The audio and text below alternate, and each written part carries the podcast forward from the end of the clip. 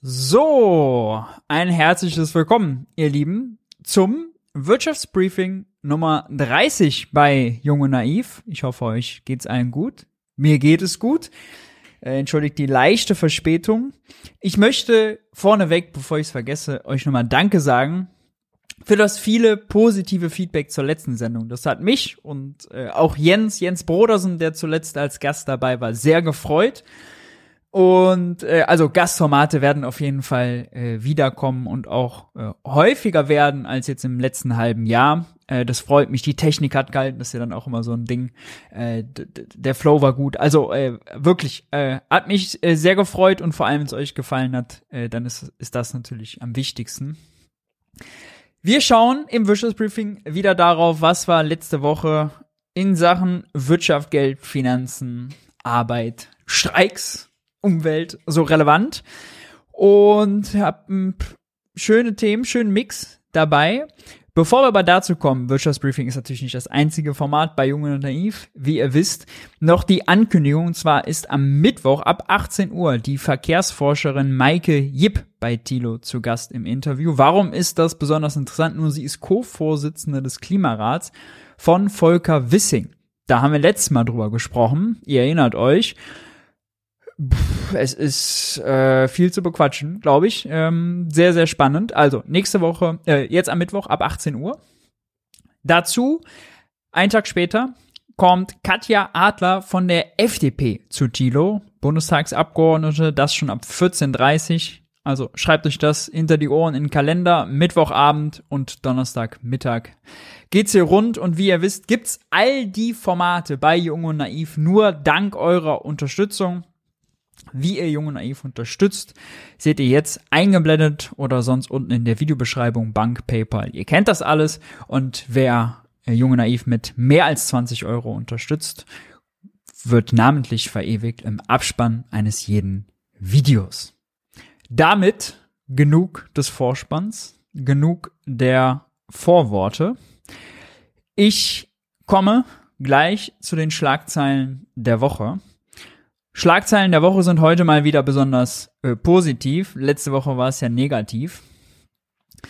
Wir schauen nochmal auf die Energieversorgung. Zeit Online stellt das immer äh, sehr schön äh, uns zur Verfügung und insbesondere der Preis hier ist interessant. Das ist der Gaspreis. Wir sehen, der liegt im Moment für Neukunden bei 11,9 Cent. Das heißt, das ist günstiger als die Gaspreisbremse. Wer jetzt gestern einen neuen Vertrag abgeschlossen hat, der muss nicht von Christian Lindner subventioniert werden.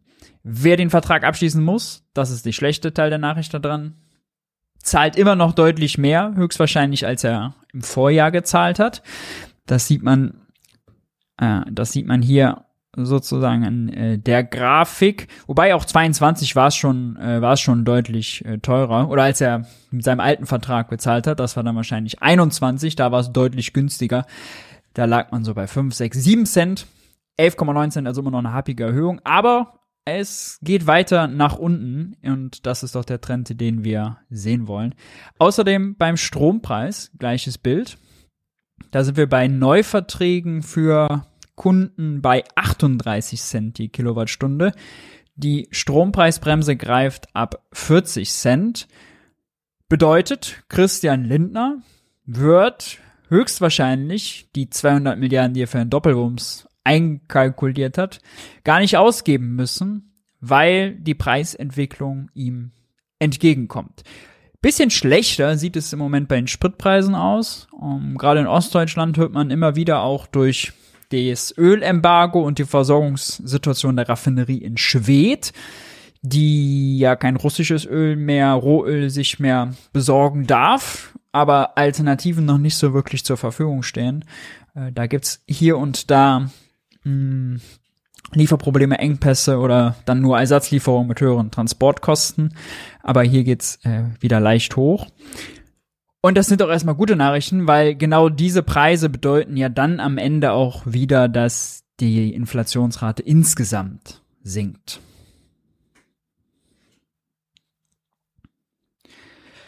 Dann eine andere gute Nachricht. allerdings eher für diejenigen, die bei Mercedes beschäftigt sind.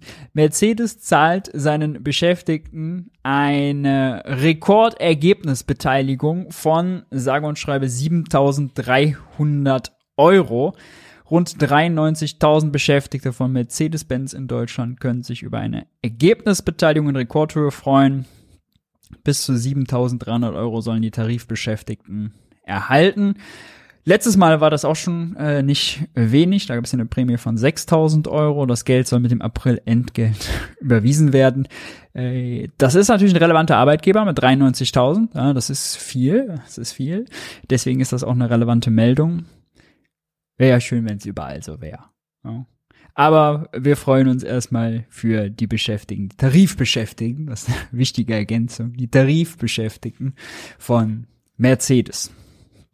Dann sind Mogler aufgeflogen und zwar die Raummogler, die weniger Verpackungsinhalt Mogler, hier äh, von Rama. Die Verbraucherschützer machen jedes Jahr so eine Abstimmung über die Mogelpackung des Jahres und den ersten Platz hat dieses Jahr Rama gemacht mit ihrer Margarine, wo normalerweise 500 Gramm drin waren, waren jetzt plötzlich nur noch 400 drin. Warum war das so besonders dreist? Und die haben nicht mal die Verpackungsgröße angepackt oder so, angepasst oder so, sondern einfach nur 400 Gramm in das gleiche Paket. Unten drunter statt 500 Gramm 400 Gramm hingeschrieben, gleicher Preis, 25 Prozent Preiserhöhung also. Ohne dass es jemand merken sollte, tja, von den 34.000 Menschen, die abgestimmt haben, sind die aber jetzt zur Mogelpackung des Jahres gewählt worden. Zweiter Platz, Leerdamer Käse. Da wurde nämlich der Inhalt von 160 auf 140 Gramm reduziert. Und dann gibt's noch Calgon, Goldbeeren von Haribo und Pringles Chips, die allesamt mit der Verpackung gemogelt haben.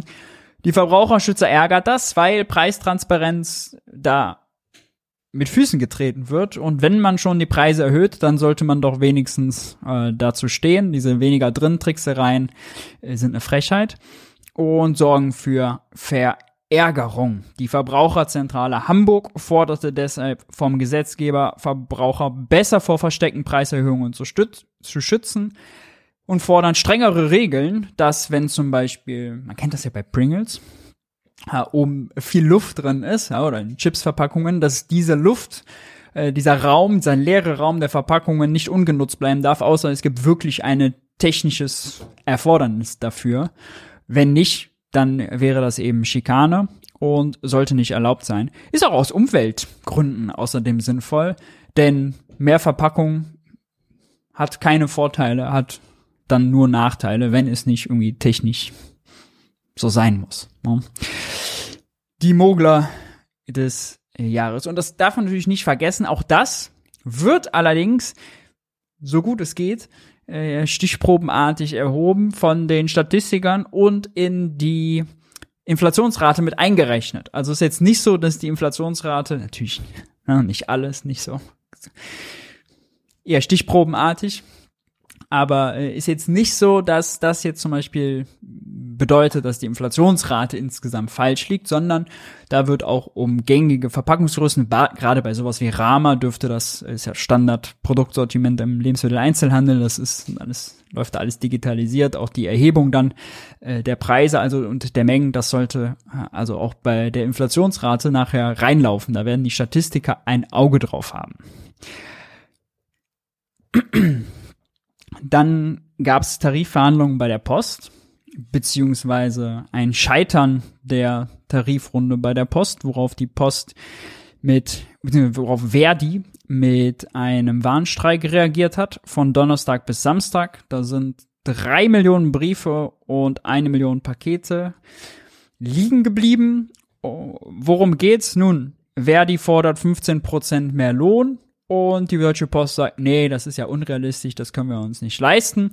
Hat zwar angekündigt, jetzt bei der nächsten Tarifrunde am 8. und 9. Februar ein Angebot vorzulegen, ein neues. Allerdings ist das, äh, ist man bisher sehr weit voneinander entfernt. Und wenn die Post bundesweit streikt, ist das für die Verbraucher immer mies. 15 Prozent, jetzt kann man natürlich sagen, oh, das klingt aber wirklich erstmal viel. Allerdings die Post klagt ständig, ständig, ständig, ständig über Personalmangel. Also äh, unnachahmlich. Und hat ja sogar zuletzt, sind sie so weit gegangen zu fordern, man solle doch die Regulierung anpassen, dass 80 Prozent der Briefe am nächsten Tag zugestellt sein müssen, denn das würde man ja mit dem Personal gar nicht hinbekommen. Ja, warum ist jetzt bei der Post, sind da Personalprobleme? Kann man sich ja mal fragen. Also Subunternehmertum bis hinten gegen äh, Flexibilisierung von Arbeitsverträgen, Niedrig, äh, Niedriglohnarbeitsverträge bis hinten gegen. Wir haben äh, teilweise eine Aushöhlung von Überstunden. Wir haben es, äh, wir haben es äh, damit zu tun, dass äh, äh, also dass die, der, der Job einfach nicht attraktiv ist, ja, sagen wir mal so, äh, weil man eben mal locht, sehr viel mal locht äh, und sehr wenig dafür bekommt. Befristungen, genau, das wollte ich gerade noch sagen. Befristungen bis hinten gegen keine sicheren Arbeitsverträge. Und das ist schade, weil die deutsche Bundespost war ja mal anders organisiert äh, und auch ein Job mit deutlich mehr Sicherheit. Und wenn man jetzt sich fragt, oh, kann die Deutsche Post sich das denn eigentlich leisten? Und man schaut auf die Gewinnzahlen, dann muss man zu dem Ergebnis kommen, ja, das können die sich leisten. Denn die Deutsche Post hat dieses Jahr einen Gewinn von 8,4 Milliarden Euro erwirtschaftet. Kurioserweise nicht nur in Deutschland, da haben die nämlich nur 160.000 Mitarbeiter, insgesamt haben die rund eine halbe Million, denn die Deutsche Post und die DHL sind ja ein riesiger Logistikkonzern mittlerweile, der weltweit agiert, in über 200 Ländern aktiv ist und mit der guten alten deutschen soliden Bundespost relativ wenig mehr zu tun hat. Bitte. Wir werden das hier weiter verfolgen, also in zwei Wochen die nächste Tarifrunde. Verdi scheint zu mehr bereit. Dann, passend dazu, hat Hubertus Heil eine Bildungszeit für Beschäftigte angekündigt.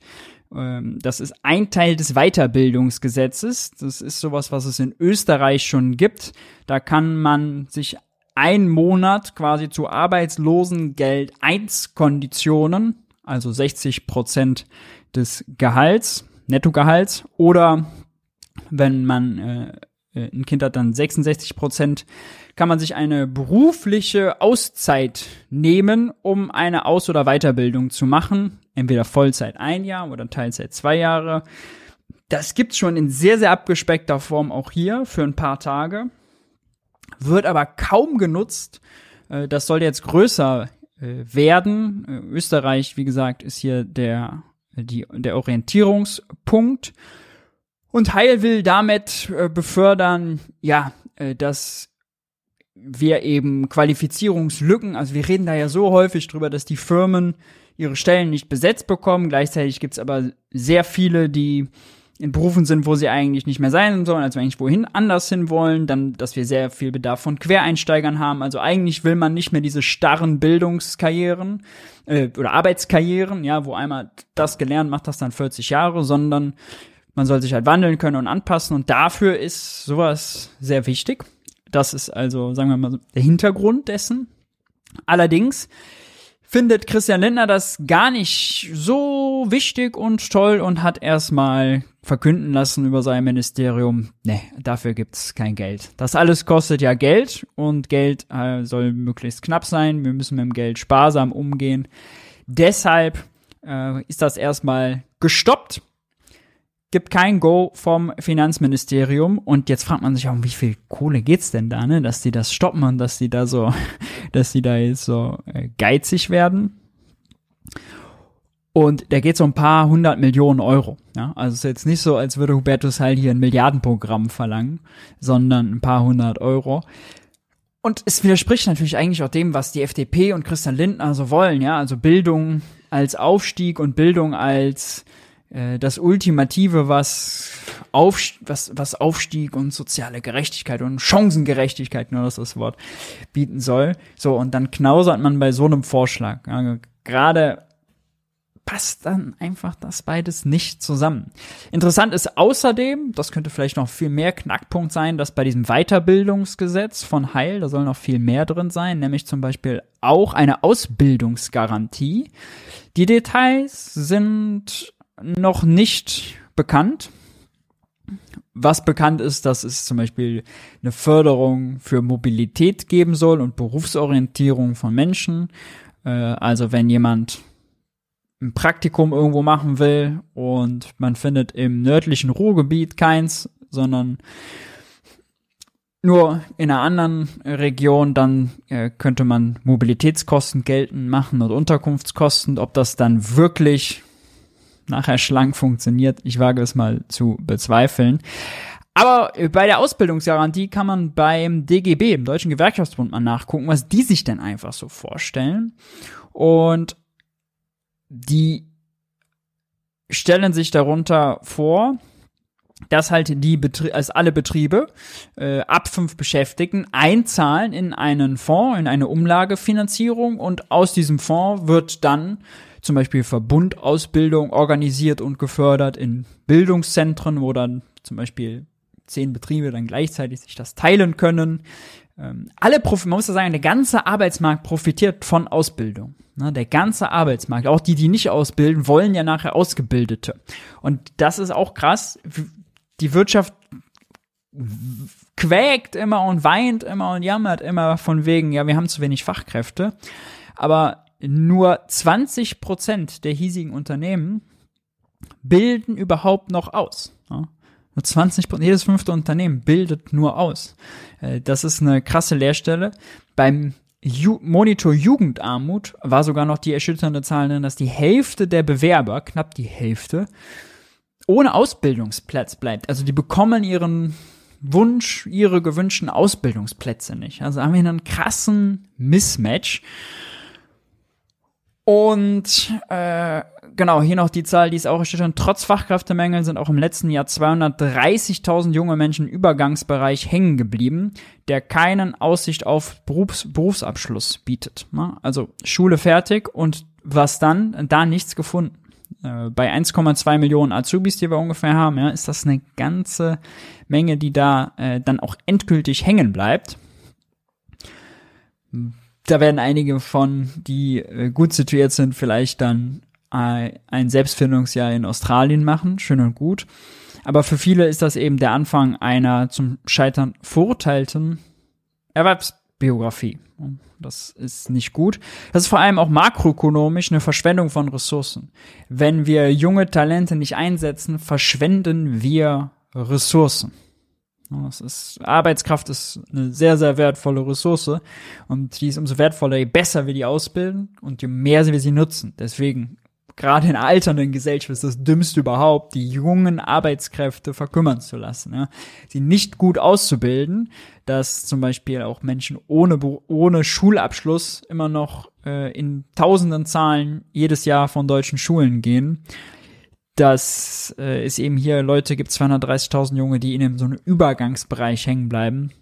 Das ist äh, angesichts unseres demografischen Problems nicht zu rechtfertigen. Ja, wenn die Alten versorgt werden wollen von den Jungen, sollten ja wenigstens zusehen, dass es den Jungen bestmöglich ergeht und die die bestmöglichen Chancen und Qualifikationen haben.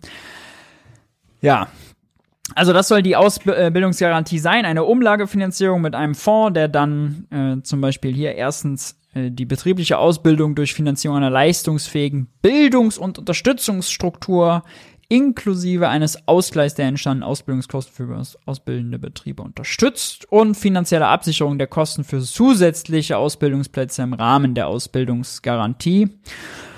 Ähm, Beitragssatz könnte 0,05 bis 0,15 Prozent der Bruttolohnsumme betragen. Ja, da gibt es so ein paar Details. Ob sich Hubertus Heil am Ende daran orientiert, das wird spannend sein zu sehen. Ich bin sehr gespannt, was da kommt. Äh, ich halte das für ein wirklich sehr, sehr wichtiges Gesetz. Ein sehr, sehr wichtiges Gesetz. Auch ein für die SPD, es kommt ja aus dem Arbeitsministerium, sehr profilgebendes, also politisch wichtiges Gesetz. Ja.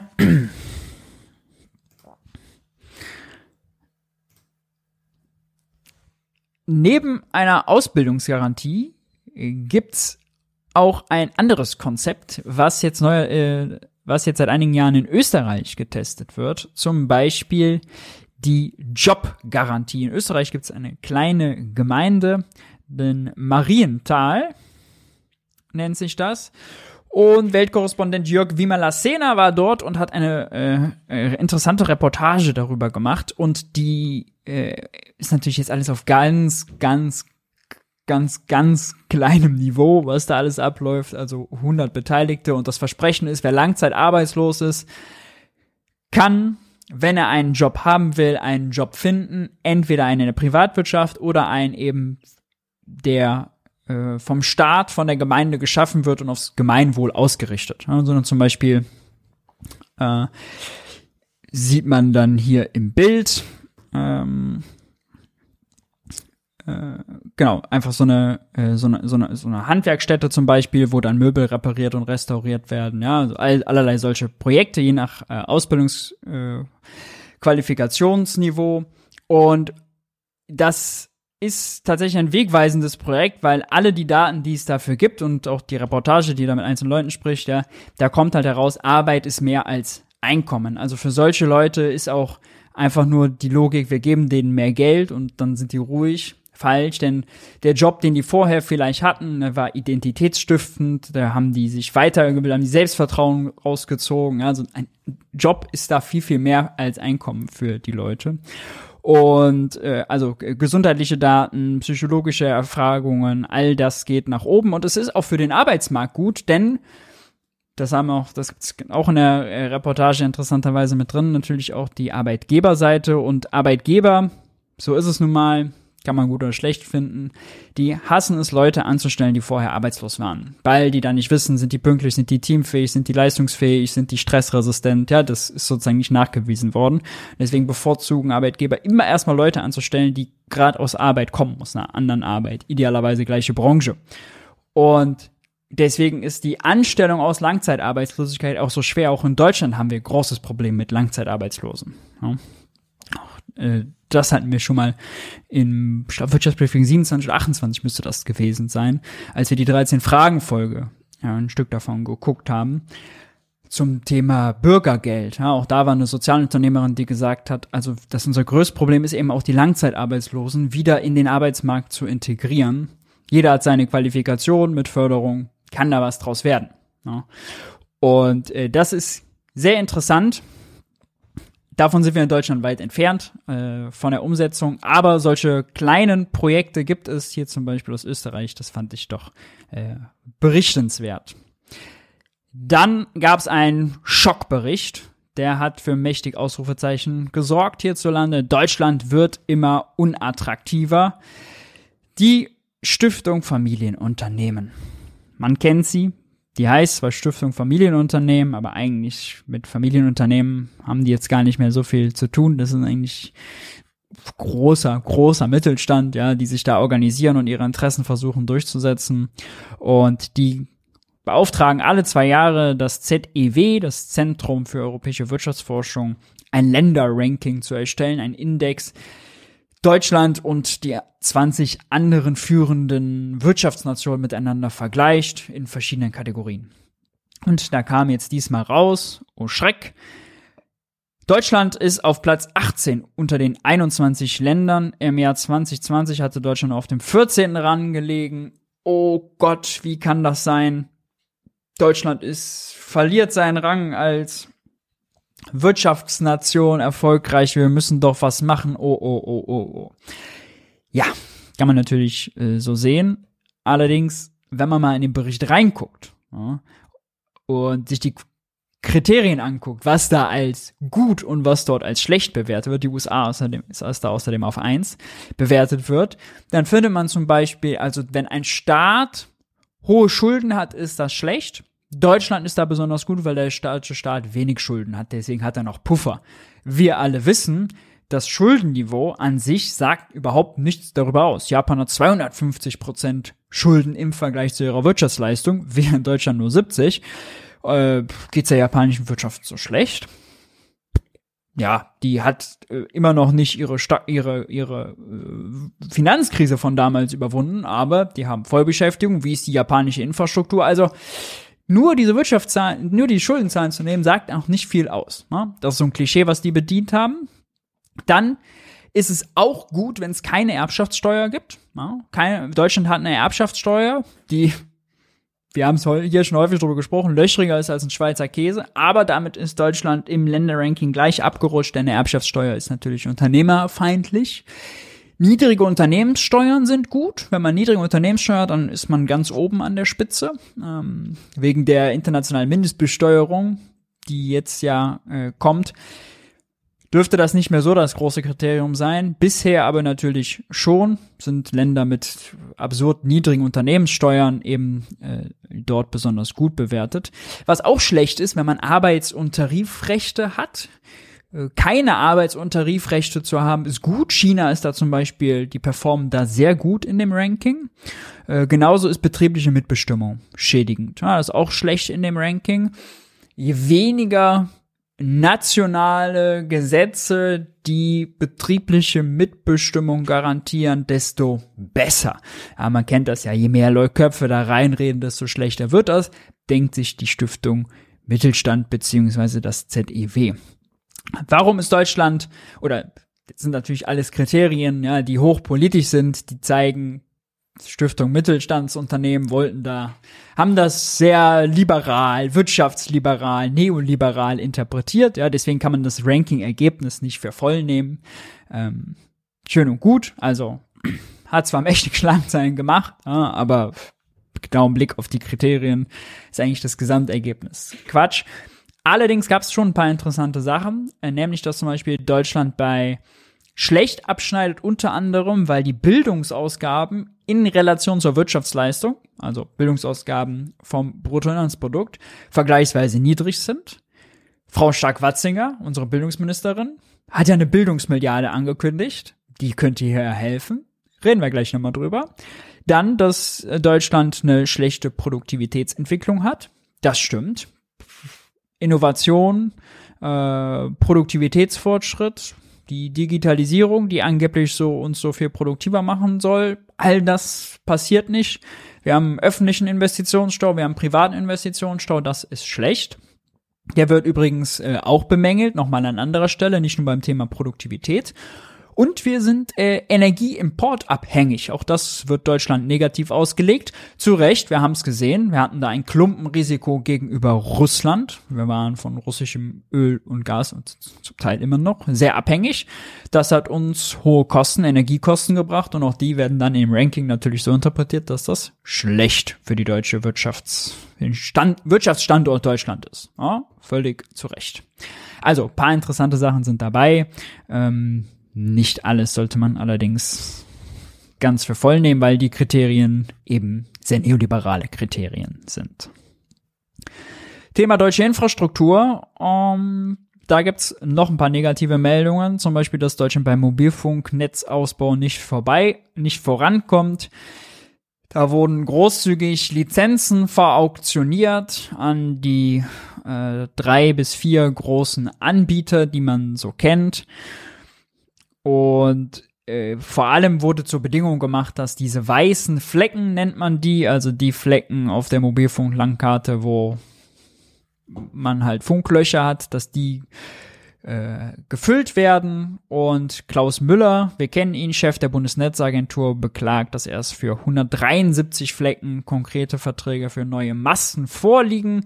Bei 153 fehlten über drei Jahre nach der Auktion noch immer geeignete Standorte. Bei den restlichen Funklöchern sei man indes relativ weit vorgestritten. Okay, was ist mit denen, die dann die Lizenz da bekommen haben, aber trotzdem nicht bauen? Die kriegen dann Strafen von bis zu 50.000 Euro für jeden fehlenden Mast. Das ist äh, eine Lachnummer, äh, kann man schon fast so sagen. Äh, das ist nicht so viel, wie äh, das Geschäft eigentlich äh, zu bringen vermag.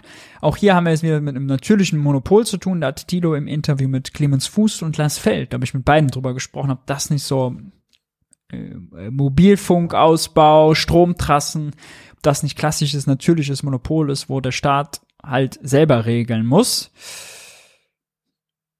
Ja, wird natürlich nicht so gesehen. Wir verauktionieren das lieber. Äh, auch interessant 1 und 1, die bisher nicht dort im, im Mobilfunk-Mastengeschäft mit drin sind, die eher Untermieter sind und von anderen mieten.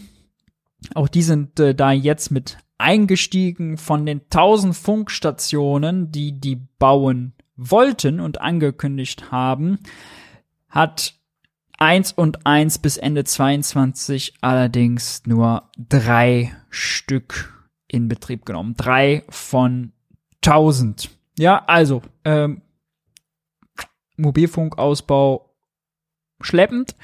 Wir werden weiter in Deutschland mit Funklöchern leben müssen. In andere interessante Meldung, Thema natürlich Monopole, Stromnetz, ja, die Stromtrassen. Die Stromtrassen in Deutschland sind aufgeteilt in vier, wie man so will, regionale Monopole. Ist eigentlich ein natürliches Monopol. Äh, haben wir in, haben wir auf vier verschiedene Betreiber äh, ausgegliedert. Einer davon, einer der größten, zumindest was das Streckennetz angeht, nicht was den Umsatz angeht, ist Tenet. Ja, Tenet ist vor allem auch für den auf See produzierten Windstrom verantwortlich. Und Tenet gehört der niederländischen Regierung. Die Bundesregierung will jetzt aber Gespräche mit den Niederlanden aufnehmen, ob man nicht Tenet übernehmen könnte und ver oder sich zumindest daran beteiligen könnte. Die niederländische Regierung hat da natürlich auch immer noch ein Interesse dran. Jetzt überlegen diese verschiedene Konstrukte. Aber auch hier, ja, also warum sollen die Übertragungsnetzbetreiber dieses natürliche Monopol zugestanden bekommen. Das sind die, die dann uns außerdem die Netzentgelte am Ende äh, berechnen. Und die, bei den Netzentgelten gibt es eine ren garantierte Rendite. Also die sagen einfach, wie die angepasst werden sollen. Und dann werden die so angepasst. Und die machen der zweitgrößte Kostenfaktor beim Strompreis, den wir bezahlen müssen. Äh, die haben also von den Verbrauchern, wenn man so will, eine Renditegarantie warum macht sowas eigentlich nicht der Staat? Also warum muss man so ein natürliches Monopol durch vier teilen? Und es gibt ja nicht mal Konkurrenz, ja. Also es ist eine Trasse, die kann nur einem gehören. Ein, eine Stromtrasse. Jetzt haben wir Deutschland aufgeteilt, ja, in vier verschiedene Gebiete, okay. Aber jedes einzelne Gebiet bleibt natürlich weiterhin ein natürliches Monopol, wo Marktwirtschaft nicht funktionieren kann. Ja. Ähm, immerhin, diese Debatte nimmt Fahrt auf. Mal schauen, wie das ausgeht mit der niederländischen Regierung.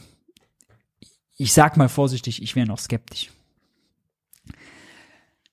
Ein anderes Gesetz, das im Kabinett stecken geblieben ist, ist das Energieeffizienzgesetz. Das hatte Olaf Scholz groß angekündigt, als er das sein Machtwort gesprochen hat, als von seiner Richtlinienkompetenz Gebrauch gemacht hat, um die AKWs bis zum Frühjahr zu verlängern. Hat er gesagt, ja, dafür gibt's jetzt aber bald ja ein Energieeffizienzgesetz, was dafür sorgt, dass wir mit der Energie, die wir verbrauchen müssen, um zu konsumieren, um zu produzieren, effizienter umgehen.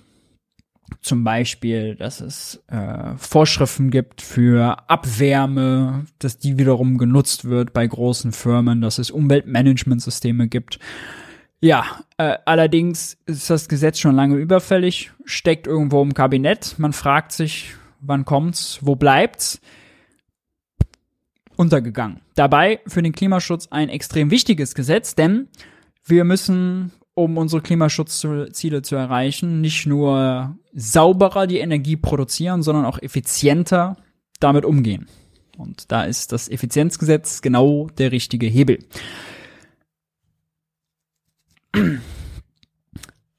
Ein leidiges Thema, was wir leider nochmal besprechen müssen. Das 49-Euro-Ticket, es ist nicht zu fassen. Es ist schrecklich. Ja, also das, äh, es ist schrecklich, dass es ein 49-Euro-Ticket ist. Die Kritik haben wir jetzt schon hinter uns gelassen. Das haben wir mittlerweile akzeptiert, dass es kein 9-Euro-Ticket mehr ist und es auch kein 29-Euro-Ticket ist, sondern ein 49 Euro. Aber das sollte ja eigentlich schnellstmöglich nach Ende des 9-Euro-Tickets kommen, dann zum Jahreswechsel, dann als April-Scherz und mittlerweile ja, ist äh, frühestens ab Mai der Start geplant, äh, denn erst ab April könnten die Tickets verkauft werden. Und es gibt Stunk. Die Länder haben sich mächtig beschwert, hier vor allem Bayern. Und Baden-Württembergs Verkehrsminister Winfried Herrmann. Also Söder hat äh, mächtig reingeklotzt. Äh, Volker Wissing möge doch mal in den Quark kommen. Auch Württembergs Finanzminister sagte der Süddeutschen Zeitung, an uns Ländern liegt es nicht, dass sich das 49-Euro-Ticket verzögert. Die Länder seien bereit, die Verkehrsverbünde auch. Er sei verwundert, dass der Bundesverkehrsminister mit den Vorbereitungen nicht vorankommt. Schließlich wollte er ja ursprünglich wollte er selbst ja ursprünglich das 49-Euro-Ticket bereits zum Jahreswechsel einführen. Markus äh, Söder bzw. sein bayerischer Verkehrsminister sagen, Herr Wissing spricht zwar oft davon, dass das Deutschland-Ticket bald starten soll, ist aber noch viele Antworten schuldig.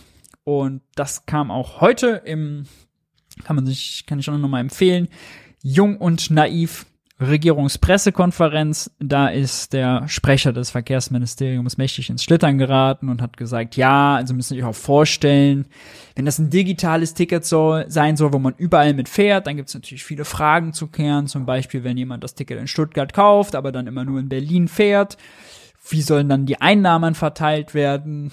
Darüber gäbe es noch keine Einigkeit. Außerdem, das ist eigentlich, also das wäre mein Vorschlag, Unwort des Jahres eigentlich schon seit drei Jahren überfällig, steht uns mal wieder das europäische Beihilferecht im Weg. Das ist ein Wettbewerbsrecht, was darüber bestimmt, wo darf der Staat unterstützen, subventionieren, was selber anbieten.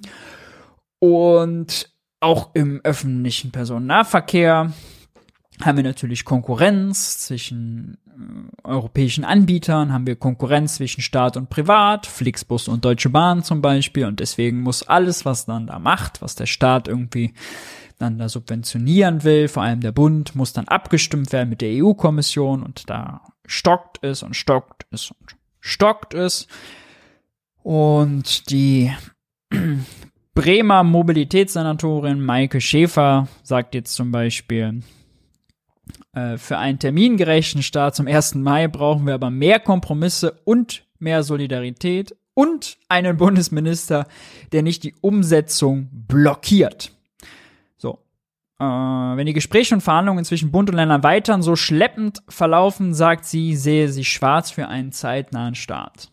Ja, die Bürger und vor allem die Menschen, die wirklich auf ein günstiges digitales Ticket angewiesen sind, werden hier verschaukelt. Als Entlastungspaket kann man das nun wirklich nicht mehr bezeichnen. Das ist ein zu spät Paket äh, und diese Rumschieberei. Ich glaube auch, ist nichts, was also depolitisierender ist als dieses Föderalismusgeschiebe.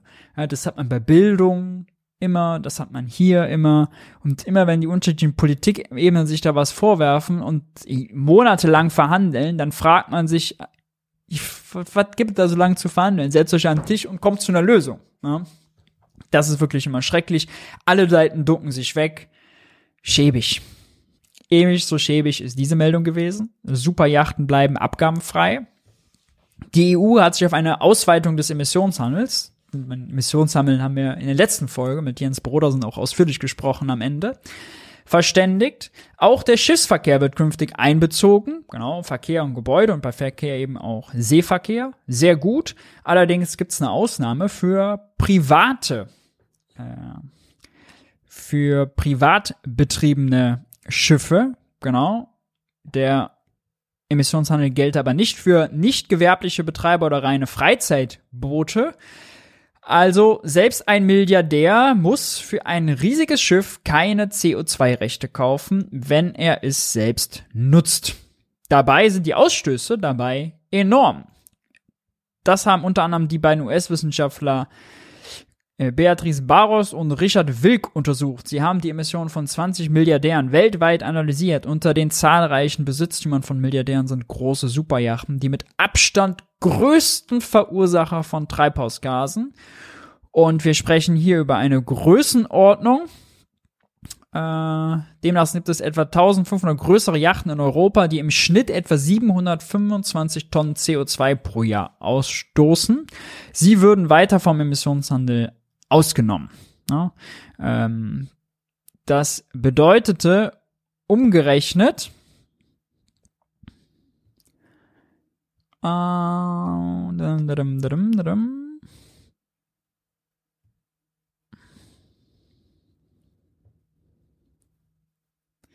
Zum Beispiel hier, die Yacht hat einen Pool, ein Spa, ein Kino, ein Helikopterlandeplatz, 22 Luxuskabinen und eine mehr als 30-köpfige Besatzung. Laut einer Yachtcharter-Seite kann sie ab 2 Millionen Euro pro Woche gemietet werden. 290.000 Liter fassenden Tank könnte sie mit einer Geschwindigkeit von 13 Knoten bis zu 6.300 Meilen weiterkommen, heißt es. Das entspricht umgerechnet einem Verbrauch von 2.500 Litern auf, auf 100 Kilometer. Kann man mit seinem eigenen Auto vergleichen. Und mehr als 6,5 Tonnen CO2. Ja, also die Umwelt schleudern, vor allem die äh, die um die reichen Umweltschleudern, Umweltverpester bleiben außen vor. Das sorgt für Ärger. Das ist richtig so. Gibt es noch andere Umweltprobleme und vor allem im Fleischbereich.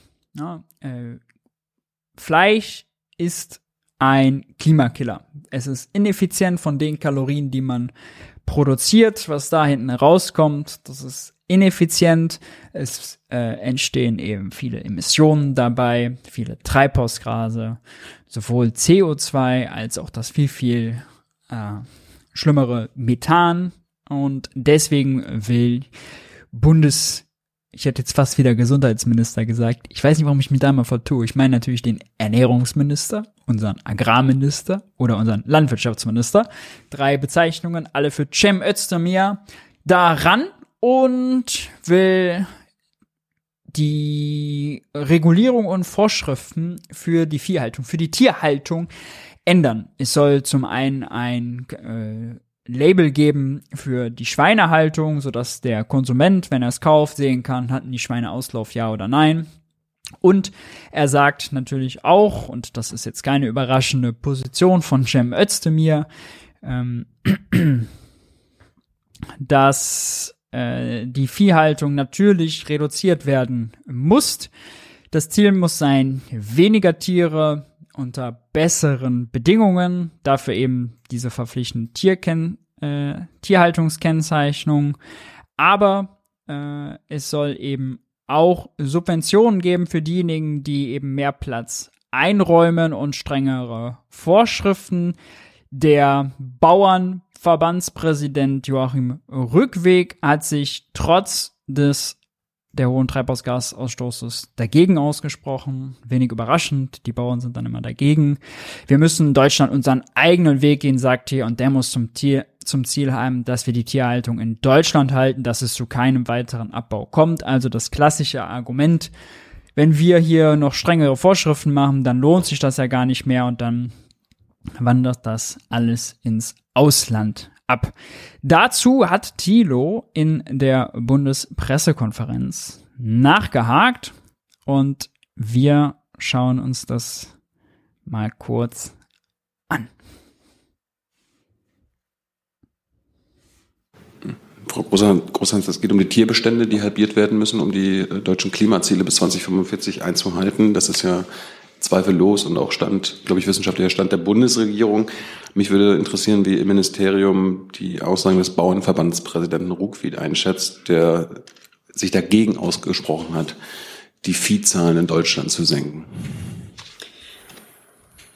Ja, ähm, vielen Dank für die Frage. Ähm, der Minister hat sich da ja schon mehrfach dazu geäußert.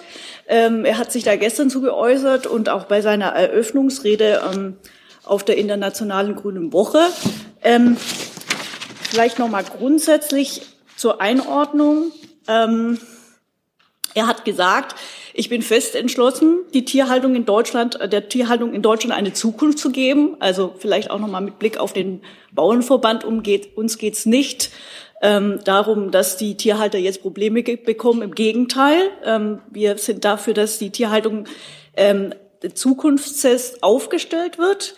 Ähm, und ähm, der Minister hat weiter ausgeführt, ähm, dass er ähm,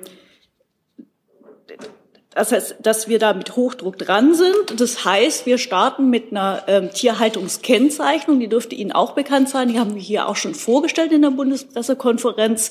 Ähm, die ist auf dem Weg, die ist jetzt im parlamentarischen Verfahren und das ist ein wichtiger Eckpfeiler für den Umbau der Tierhaltung, um die zukunftsfest und nachhaltig zu machen. Und haben wir viele weitere Maßnahmen auf den Weg gebracht. Das können Sie gerne auf unsere Website äh, nachlesen. Ich kann es aber auch bei Bedarf gerne nochmal ausführen. Ich habe mich ja jetzt auf die Verweigerungshaltung der, des Bauernverbandes bezogen. Ja, Sie, Sie müssen ja die Tierbestände halbieren. Das wollen die Bauern explizit nicht. Ähm, wie bewerten Sie diese Verweigerungshaltung und was ist eigentlich der Plan des Landwirtschaftsministeriums, die Tierbestände zu halbieren? Ich habe Ihnen den Plan jetzt gerade versucht darzustellen, auszuführen.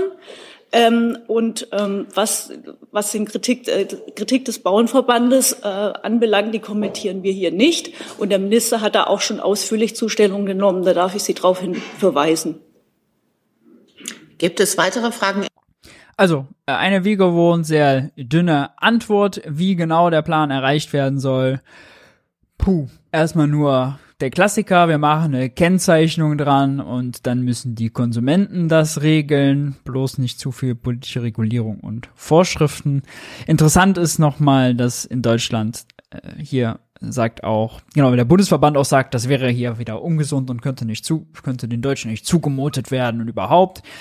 Die wichtigste ernährungswissenschaftliche Fachgesellschaft hierzulande, die Deutsche Gesellschaft für Ernährung, DGE, widersprach der Behauptung, Fleisch sei aus medizinischen Gründen nötig. Eine abwechslungsreiche und sorgfältig zusammengestellte ovo-lacto-vegetarische Ernährung ist eine ernährungsphysiologisch günstige und gesundheitsfördernde Ernährungsweise. Ja, äh, der Klassiker, der DGE rät zu maximal 300 bis 600 Gramm Fleisch pro Woche. Dabei verzehren Männer im Schnitt fast das Doppelte. Deutschen essen zu viel Fleisch. Ups. Thema CO2-Einsparung. Gibt es auch was Interessantes im Verkehr? Auch darüber haben wir letzte Woche mit Jens hier gesprochen. Im Wirtschaftsbriefing, weil die FDP sich ja dem konsequent verweigert. Volker Wissing das nochmal sehr klar gemacht. Thema ist dein Tempolimit. Das Umweltbundesamt hat nochmal eine neue Studie vorgelegt, und das Ergebnis der Studie ist deshalb brisant, weil sie auf deutlich mehr potenzielle Einsparungen kommen als bei einer alten Studie. Die Behörde war bisher von Einsparungen im Bereich von 2,6 Millionen Tonnen ausgegangen pro Jahr. Das kann sich jetzt auf nach neuer Berechnung auf 6,7 Millionen Tonnen äh, erhöhen. Bei einem Tempolimit für Autobahnen sogar auf 8 Millionen Tonnen, wenn man das Tempolimit auch auf Landstraßen machen würde. Und wenn man das dann hochrechnet, dann ist das eine ganze Menge, die da eingespart werden könnte. Bis 2030 47 Millionen Tonnen CO2-Äquivalente. Das wiederum ist fast ein Sechstel des Einsparbedarfs, diese 271 Millionen, die man eben braucht, um da die Sektorziele Klimaschutz, Verkehr zu erreichen auch dazu, also die Pressekonferenz, äh, die war wirklich äh, sehenswert. Auch dazu hat Thilo nachgehakt und äh, die Antwort des die Antwort des Sprechers von Volker Wissing ist wirklich also schön. Wir schauen mal rein. Dann Herr Jung mit einem neuen Thema. Ja, auch an die beiden. Ähm, geht um das Tempolimit. Da hatte das Umweltbundesamt äh, eine neue Studie rausgebracht, dass äh, ein Tempolimit tatsächlich viel mehr CO2-Tonnen oder CO2-Äquivalente einsparen würde als bisher bekannt. Äh, 2020 dachte man noch 2,6 Millionen Tonnen. Das hat sich jetzt äh, deutlich erhöht auf 6,7 Millionen Tonnen, wenn es ein maximales Tempo von 120 kmh geben würde. Ähm, Frau Schaaf, begrüßt Ihr Ministerium diese neue Studie? Wie bewerten Sie das? Und Herr Alexandrin bezweifelt das Verkehrsministerium diese wissenschaftlichen Erkenntnisse? Also wir als Umweltministerium nehmen das in jedem Fall zur Kenntnis und ähm, unsere Haltung zum Tempolimit haben wir an dieser Stelle ja ähm, sehr oft schon äh, dargelegt. Und ähm, wenn es jetzt aus Gründen der CO2-Einsparung und der Klimasch also und der Emissionen im Verkehr ähm, ein weiteres Argument ist, ähm, ähm, ja, dann nehmen wir das so zur Kenntnis und äh, lassen die Zahl an der Stelle für sich sprechen. Ja, eine sehr deutliche Aussage des Umweltministeriums. Wir nehmen das selbstverständlich zur Kenntnis, aber wir nehmen eben auch zur Kenntnis, dass wir im Koalitionsvertrag, wie auch schon öfter an dieser Stelle ausgeführt, eben uns beim Thema Klimaschutz auf eine Politik verständigt haben, die eben ohne Verbote auskommt, sondern Angebote macht. Das heißt, da können wissenschaftliche Erkenntnisse kommen, wie, wie sie wollen. Das interessiert sie nicht, weil es nicht im Koalitionsvertrag steht. Weil ich meine, wir haben, wir haben jetzt. Das habe ich eben nicht gesagt und das wissen Sie auch. Wir hatten in der Zwischenzeit ja einen Ausbruch äh, des russischen Angriffskriegs in der Ukraine. Wir müssen Energie sparen, wir sollen Öl sparen. Das würde ja auch, ein Tempolimit würde ja für weniger Benzin- und Dieselverbrauch sorgen. Das ist aber egal. Das ist nicht egal, Herr Jung. Das habe ich auch nicht gesagt, sondern ich habe das gesagt, was ich eben gesagt habe. Frau Lindner dazu. Ich habe das gesagt, was ich eben gesagt habe. Äh, Nochmal ein anderer Aspekt, auch Klimaschutz äh, im Verkehr, Stichwort Biokraftstoffe. Äh, Frau Scharf, könnten Sie nochmal erläutern, wie die Haltung des BMUV zu diesem Thema ist, auch langfristige Reduktions- bzw. Verbotsperspektive? Und Herr Alexandrin, nochmal an Sie die Frage aus Sicht des BMDV, diese Biokraftstoffe, äh, möchten Sie die erhalten? Äh, welchen Stellenwert sollten die Ihrer Ansicht nach im Verkehr? Das nehmen wir nochmal kurz mit, weil danach kommt noch eine Nachfrage zum Tempolimit auch. Also an der Stelle nochmal zu den äh, Agrokraftstoffen. Ähm, wie Sie ähm, vielleicht auch vernommen haben, werden wir dazu in Kürze äh, einen Gesetzentwurf äh, vorlegen. Und wir haben auch an dieser Stelle ähm, ja schon sehr oft ähm, die Argumente dazu ausgetauscht. Wenn ähm, ich da nur noch mal auf den grundlegenden Aspekt hinweisen kann, auf der einen Seite der Welt ähm, werden Nahrungsmittel benötigt äh, und auf, äh, bei uns werden sie in den, äh, landen sie halt im Tank. Das ist äh, ebenso für die grobe Einordnung ein ganz wesentlicher Aspekt. Wir brauchen also, hinzu kommt natürlich ähm, gerade bei den äh, Agrokraftstoffen, das, was im Moment im Tank landet, ähm, muss man auch vor dem Hintergrund sehen, ähm, wir haben eine Klimakrise, wir haben eine Krise bei den Arten, wir haben die Artenkrise und wir haben auch äh, eine beginnende Ernährungskrise. Vor dem Hintergrund ähm, ist das äh, unsere Motivation zu sagen, ähm, Agrokraftstoffe sollen nicht in den Tank und äh, Sie haben das äh, Stichwort Verbot genannt. Uns geht es vor allen Dingen darum, Alternativen aufzuzeigen. Und die Alternativen bestehen darin, Abfall und Reststoffe stärker zu nutzen. Dafür haben wir Vorschläge vorgelegt, diese stärker zu fördern ähm, über die Treibhausgasminderungsquote und das entsprechende Gesetz. Ja, es ist natürlich so, dass sobald der Referentenentwurf vorliegt, dann werden wir den sorgfältig prüfen und wie immer wird dann die regierungsinterne Abstimmung laufen. Grundsätzlich haben uns wir uns aber auch schon dazu geäußert, dass eben, wie Frau Scharf ja auch sagt, äh, Biokraftstoffe eben aktuell bereits einen sehr, sehr großen Anteil an den CO2-Minderungen im Verkehr haben.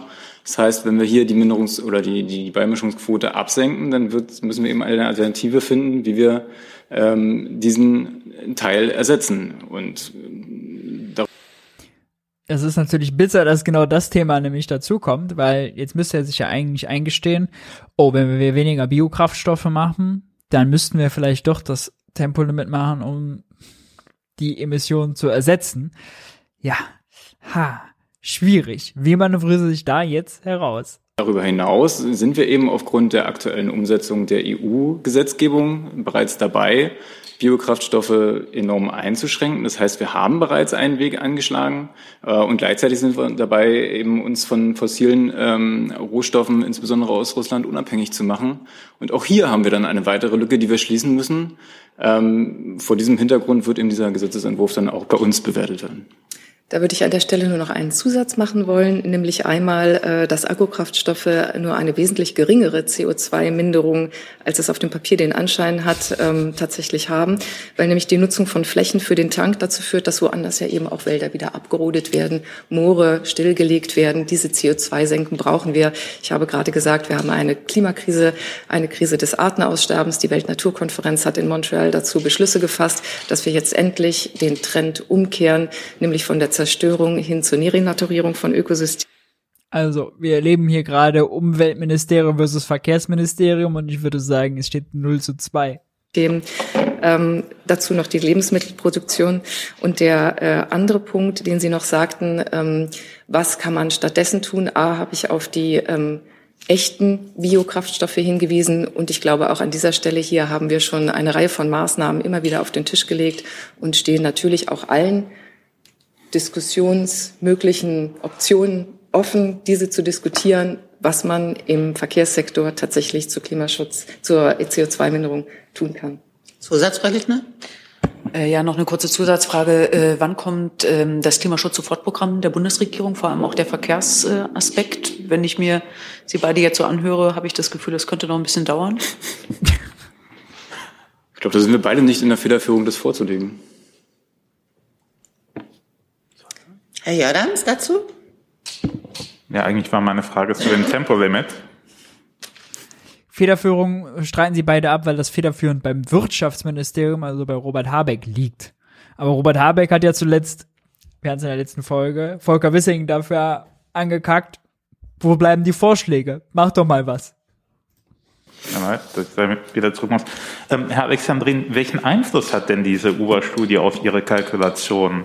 Ähm, wenn die Zahlen richtig sind, äh, macht das das Tempolimit ja aus klimapolitischen Aspekten heraus attraktiver, wenn man diese Reduktionsziele erreichen will und das ideologische Beharren auf kein Tempolimit ähm, weniger attraktiv. Oder nehmen Sie das einfach nur, wie Sie gesagt haben, zur Kenntnis und dann wird das abgeheftet? Na, wie Sie wissen, arbeitet ja die Bundesregierung an einem äh, sektorübergreifenden äh, Klimaschutz-Sofortprogramm. Und hierbei werden sicherlich alle Überlegungen mit einfließen. Soweit ich weiß, ist aber das Tempolimit derzeit nicht Teil eines solchen Maßnahmenpaketes. Ähm, und letztendlich haben Sie es auch gesagt, in, wel also in wessen Überlegungen fließt das ein? Es sind die Überlegungen der Koalitionsparteien, die hier die entscheidende Rolle spielen. Ähm, ich beziehe mich hier auf den Koalitionsvertrag. Hoffe, das beantwortet Ihre Anfrage. Ja, nicht so ganz. Also ist, sagen Sie jetzt, äh, das wird zwar zur Kenntnis genommen, aber kategorisch ausgeschlossen, weil Koalitionsvertrag oder es wird zur Kenntnis genommen und die Koalitionsparteien könnten dieses Thema gegebenenfalls nochmal aufmachen. Ja, da bin ich, wie Sie merken, der falsche Ansprechpartner. Herr Kollege? ja, Michael Bauchmüller, Süddeutsche. Äh, Herr Alexandrini, ich habe jetzt gerade gestaunt über die Aussage, Sie seien nicht ähm, mit dem Klimaschutz-Sofortprogramm äh, betraut. Wenn ich das Klimaschutzgesetz richtig verstehe, dann ist es doch gerade Ihr Ressort, das jetzt eines vorlegen muss. Äh, belehren Sie mich mal.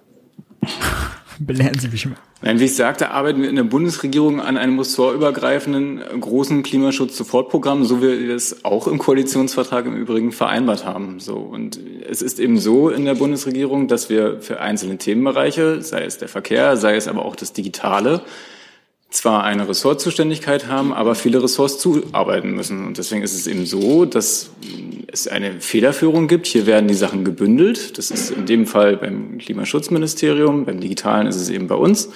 Äh, und dann wird es eben gemeinschaftlich vorgelegt. Zusatz?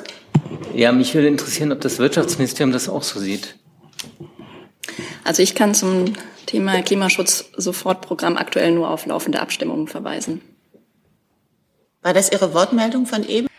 Also dafür, dass das Thema ja so hochgegangen wird und so wichtig ist, ist das wirklich eine politische Shitshow, die wir hier sehen. Man muss das Kind aber beim Namen nennen. Also dieses Verantwortungshin und Hergeschiebe, äh, das Ministerium, das Ministerium hat da die Federführung, ist dafür verantwortlich und ah, also das interessiert die Leute da draußen nicht. Interessiert die einen feuchten Kehricht. Die wollen Ergebnisse sehen.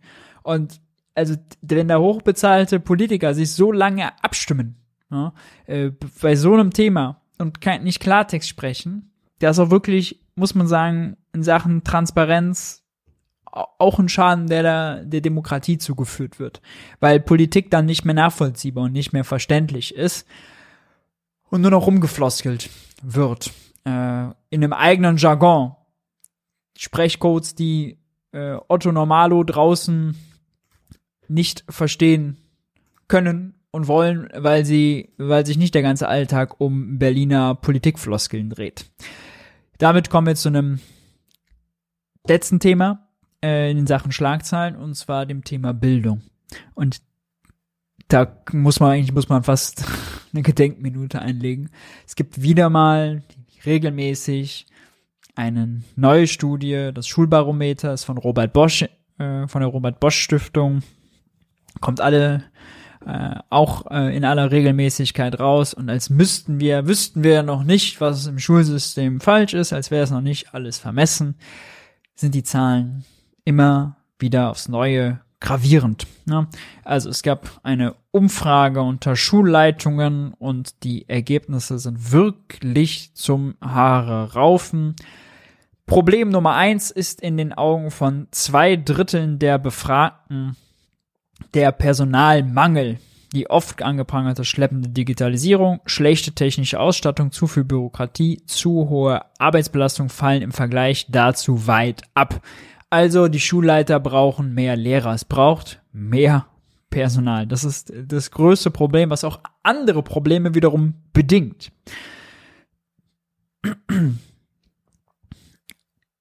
Noch bitterer sind diese Zahlen. Lernrückstände, mehr als ein Drittel hängt hinterher. 78 Prozent. 78 Prozent der befragten Schulleitungen sagen, dass sie ihren Schülerinnen und Schülern keine angemessene Unterstützung bieten können. Deutlich wird dies auch bei den Lernrückständen. 35 Prozent der Schülerinnen und Schüler hängen aktuell hinterher, schätzen die Befragten. An Schulen in sozial schwieriger Lage wird die Quote auf fast zwei Drittel beziffert. Die Corona-Aufholprogramme haben ihr Ziel also anscheinend verfehlt. Wenn wir gleich über das Startchancenprogramm reden, das ist das Programm, was Stark Watzinger, unsere Bildungsministerin von der FDP, immer so anpreist und ankündigt, wo 4000 Brennpunktschulen, wie sie sagt, unterstützt werden sollen. Das ist ungefähr 10% aller Schulen. Dann muss man sich fragen, ist die Dimension dieses Startchancenprogramms überhaupt richtig, wenn 78 Prozent 78 Prozent, das ist vier von fünf befragten Schulleitungen sagen, dass sie ihren Schülerinnen und Schülern keine angemessene Unterstützung bieten sollen. Dann ist es doch Flickschusterei, kann man schon von vornherein sagen. Das Problem ist strukturell, es ist viel größer, die Dimension ist viel größer, als dass man irgendein cool benanntes Startchancenprogramm auflegt und meint, damit irgendwas reißen zu können. Ja, ist die Dimension schon völlig verfehlt. Gerade einmal 32 Prozent der befragten Schulleitungen geben an, dass die Aufarbeitung des fehlenden Unterrichts den erhofften Effekt erzielt habe. 70 Prozent der Befragten wünschen sich dafür weitere Fördermittel. Und dann noch bitterer. Schulen am Limit bei Aufnahmekapazitäten. Ähm, also es geht äh, hier vor allem dann äh, Fluchtbewegungen aus der Ukraine. Und ein Viertel der befragten Schülern, Schul Schulen gibt an, dass ihre Aufkapaz Aufnahmekapazitäten erschöpft sind. Ja. Äh, 37, 27 Prozent gaben ein, dass sie bereits überschritten seien. Die Hälfte, über die Hälfte der Schulen könne also keine weiteren neu zugewanderten Schüler und Schüler aufnehmen. Schulen in sozial schwieriger Lage sagen davon besonders betroffen. Weiter. Wird nicht, wird nicht weniger bitter. Sprachförderung. Ja. Äh, wir haben die kleine Paschas-Diskussion hier gehabt, die ohnehin das vom Neuköllner Turbulenzen abzuleiten eh schon völlig Unsinn war. Ja, äh, da eine Integrationsdebatte draus zu machen, war völliger Kokolores. Ja, auch komplett falsche Dimension, komplett falsche Ebene, die wir da gewählt haben. Aber auch dem Zuge hat Friedrich Merz ja über die Grundschulen sprechen wollen und über die Grundschullehrerinnen, die es scheinbar ja so schwer haben. Ja, und das stimmt auch, die haben es schwer. Aber jetzt mal das hier. Dramatisch sei die Lage an Grundschulen. 71 Prozent der Grundschulen können keine ausreichende Sprachförderung sicherstellen, zeigen die Deut Daten des deutschen Schulbarometers. 71 Prozent können keine ausreichende Sprachförderung sicherstellen. Das ist natürlich für die, die zukommen und eine Chance haben wollen, wenn sie die Sprache schon nicht können. Absolute Katastrophe, dass sie an sieben von zehn dieser Schulen keine ausreichende Förderung bekommen. Ja. Momentan werden die Sprachförderangebote als erstes gestrichen, wenn wir eine Krankheitswelle haben, damit dann eben die Regelklassen nicht unversorgt bleiben.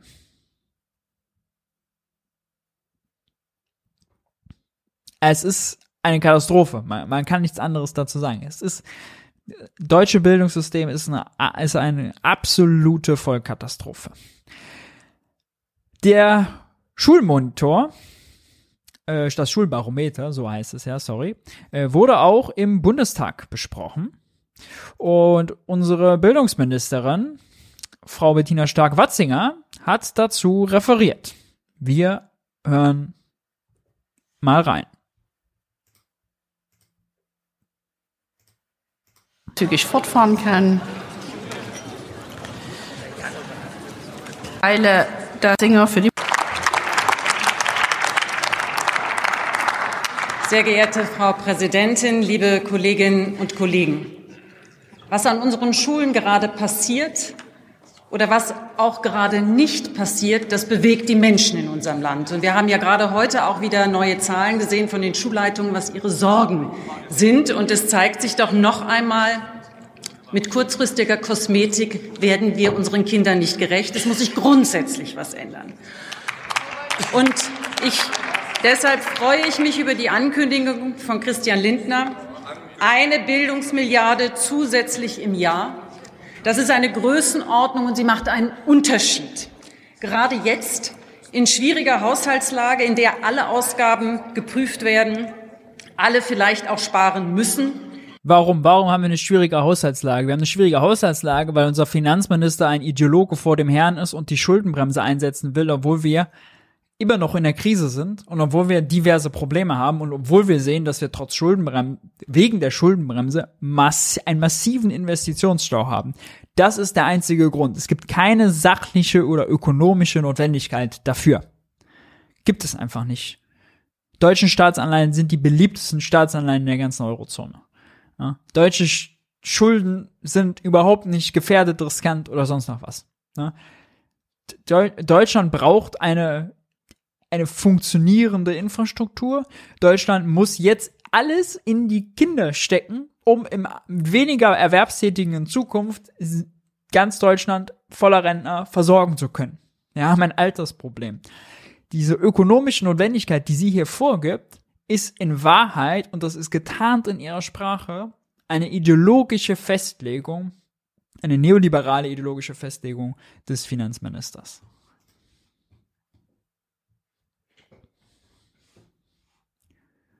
Dauerhaft eine zusätzliche Milliarde zeigt unsere Priorität in der Koalition, denn es gibt nur eine Botschaft, Bildung.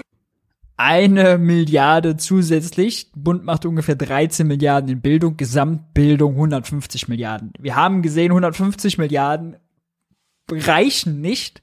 Den 150 Milliarden kriegen wir dieses Ergebnis. Jetzt will der Bund eine Milliarde zusätzlich machen. Ja? Äh, wie ist die, was ist die Definition von Wasser auf den heißen Stein? Ja? Genau das. Und jetzt kommt wichtiger Satz, zuhören.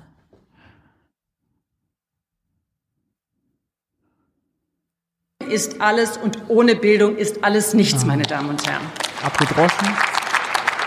Und obwohl die Länder nach unserer Verfassung den Auftrag haben, übernehmen wir als Bund Verantwortung. Weil für uns feststeht, der großzügige Bund übernimmt Verantwortung, obwohl die Länder eigentlich dafür zuständig sind. Die Länder, denen wir noch strengere Schuldenbremse außerdem verpasst haben. Wie zivilisiert und gerecht eine Gesellschaft ist, das zeigt sich am Umgang mit ihren Kindern. Und da müssen wir ja wohl feststellen, wenn wir diesen Schul dieses Schulbarometer mit diesen Zahlen, 78 Prozent der Schulleitungen überfordert, können, ihren, können nicht genug ihren Kindern anbieten, ihren Schülern anbieten. Sprachförderung kriegen wir nicht hin äh, Schulen überlastet, überall Personalmangel, dann ist das ja offensichtlich also ein Desaster. Das muss doch auch bei ihr in der Rede irgendwie Widerhalt finden. Die Koalition der Bundesfinanzminister, wir sind uns einig, die Bildungskrise in unserem Land, sie kann uns nicht ruhen lassen. Ich möchte die Bildungsmilliarde zur Startchancenmilliarde machen, eine Investition wichtiger denn je. Das war ein sehr, sehr wichtiger Satz. Erinnert ihr euch an die, äh, an die Sendung Wirtschaftsbriefing, als wir die Bildungsmilliarde gesprochen haben? Das war irgendwie 27, 26, 28, irgendwie so. Und da haben wir, da hat Christian Lindner das auf dem Dreikönigstreffen der FDP angekündigt, dass Stark-Watzinger ihm eine Bildungsmilliarde aus dem, Reib, aus dem, aus den Rippen geleiert hat. Dann haben wir uns gefragt, was heißt das jetzt? Jedes Jahr eine Milliarde zusätzlich, okay, ist das jetzt was Neues, was was Tolles? Was, was ist das jetzt? Ne? So, und jetzt hat sie es gerade verkündet. Die Bildungsmilliarde soll eine Milliarde für das Startchancenprogramm sein.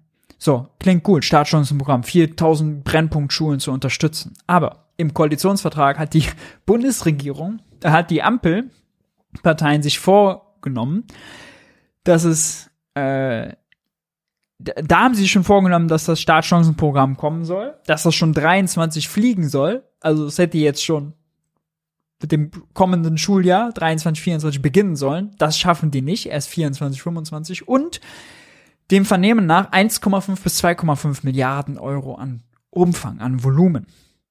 Eine Milliarde im Vergleich zu 2,5, das ist jetzt keine Neuigkeit, das ist eine Enttäuschung. Das ist nichts, worüber wir uns freuen können. Das ist eigentlich eine versteckte Kürzung, die hier als Erfolg präsentiert wird. Und nochmal, eine Milliarde für die 4000 Brennpunktschulen löst das Problem nicht. Das ist der Dimension des Problems völlig unangemessen. Komplett unangemessen.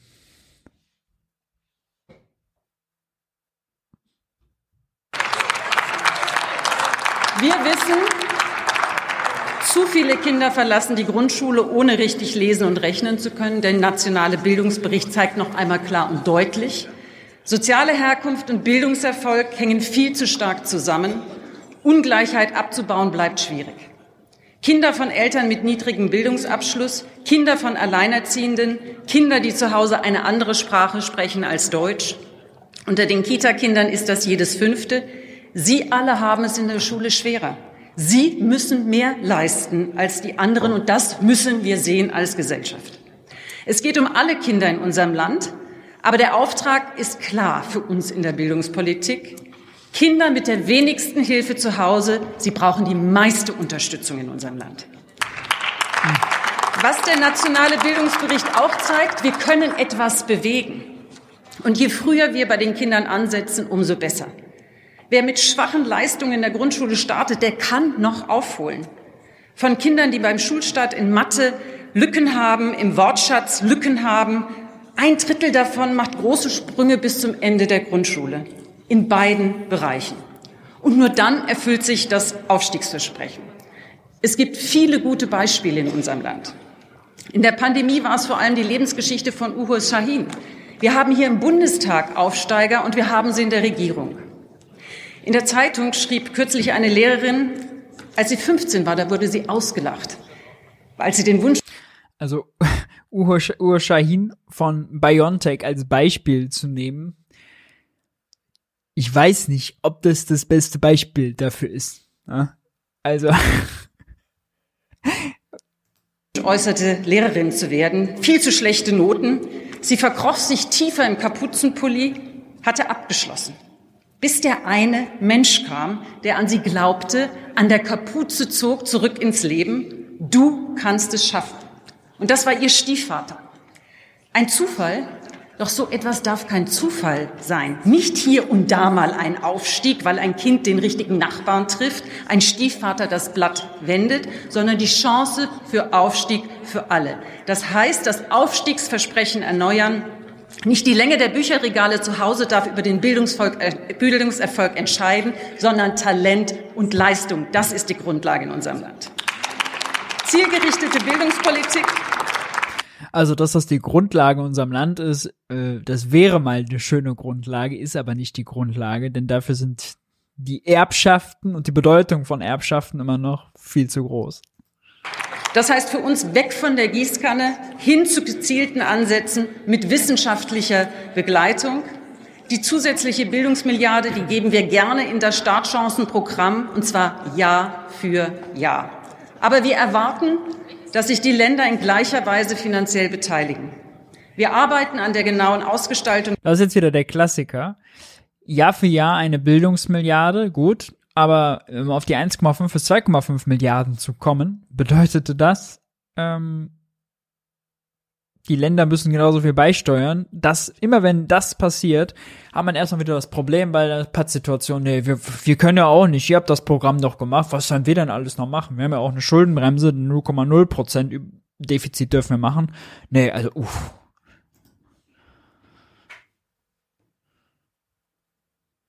Wie bei einem 9 Euro des Programms. Aber fest steht, wir werden da investieren, wo die Herausforderungen am größten sind. an etwa 4000 Schulen mit einem hohen Anteil an sozial Benachteiligten. Die Startchancenschulen sollen Modellcharakter haben, echte Impulse für moderne Bildung.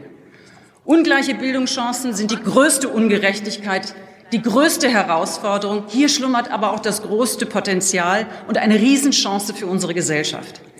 Und das Aufstiegsversprechen wird auch das Thema für unseren Bildungsgipfel im März sein. Alle werden zusammenkommen.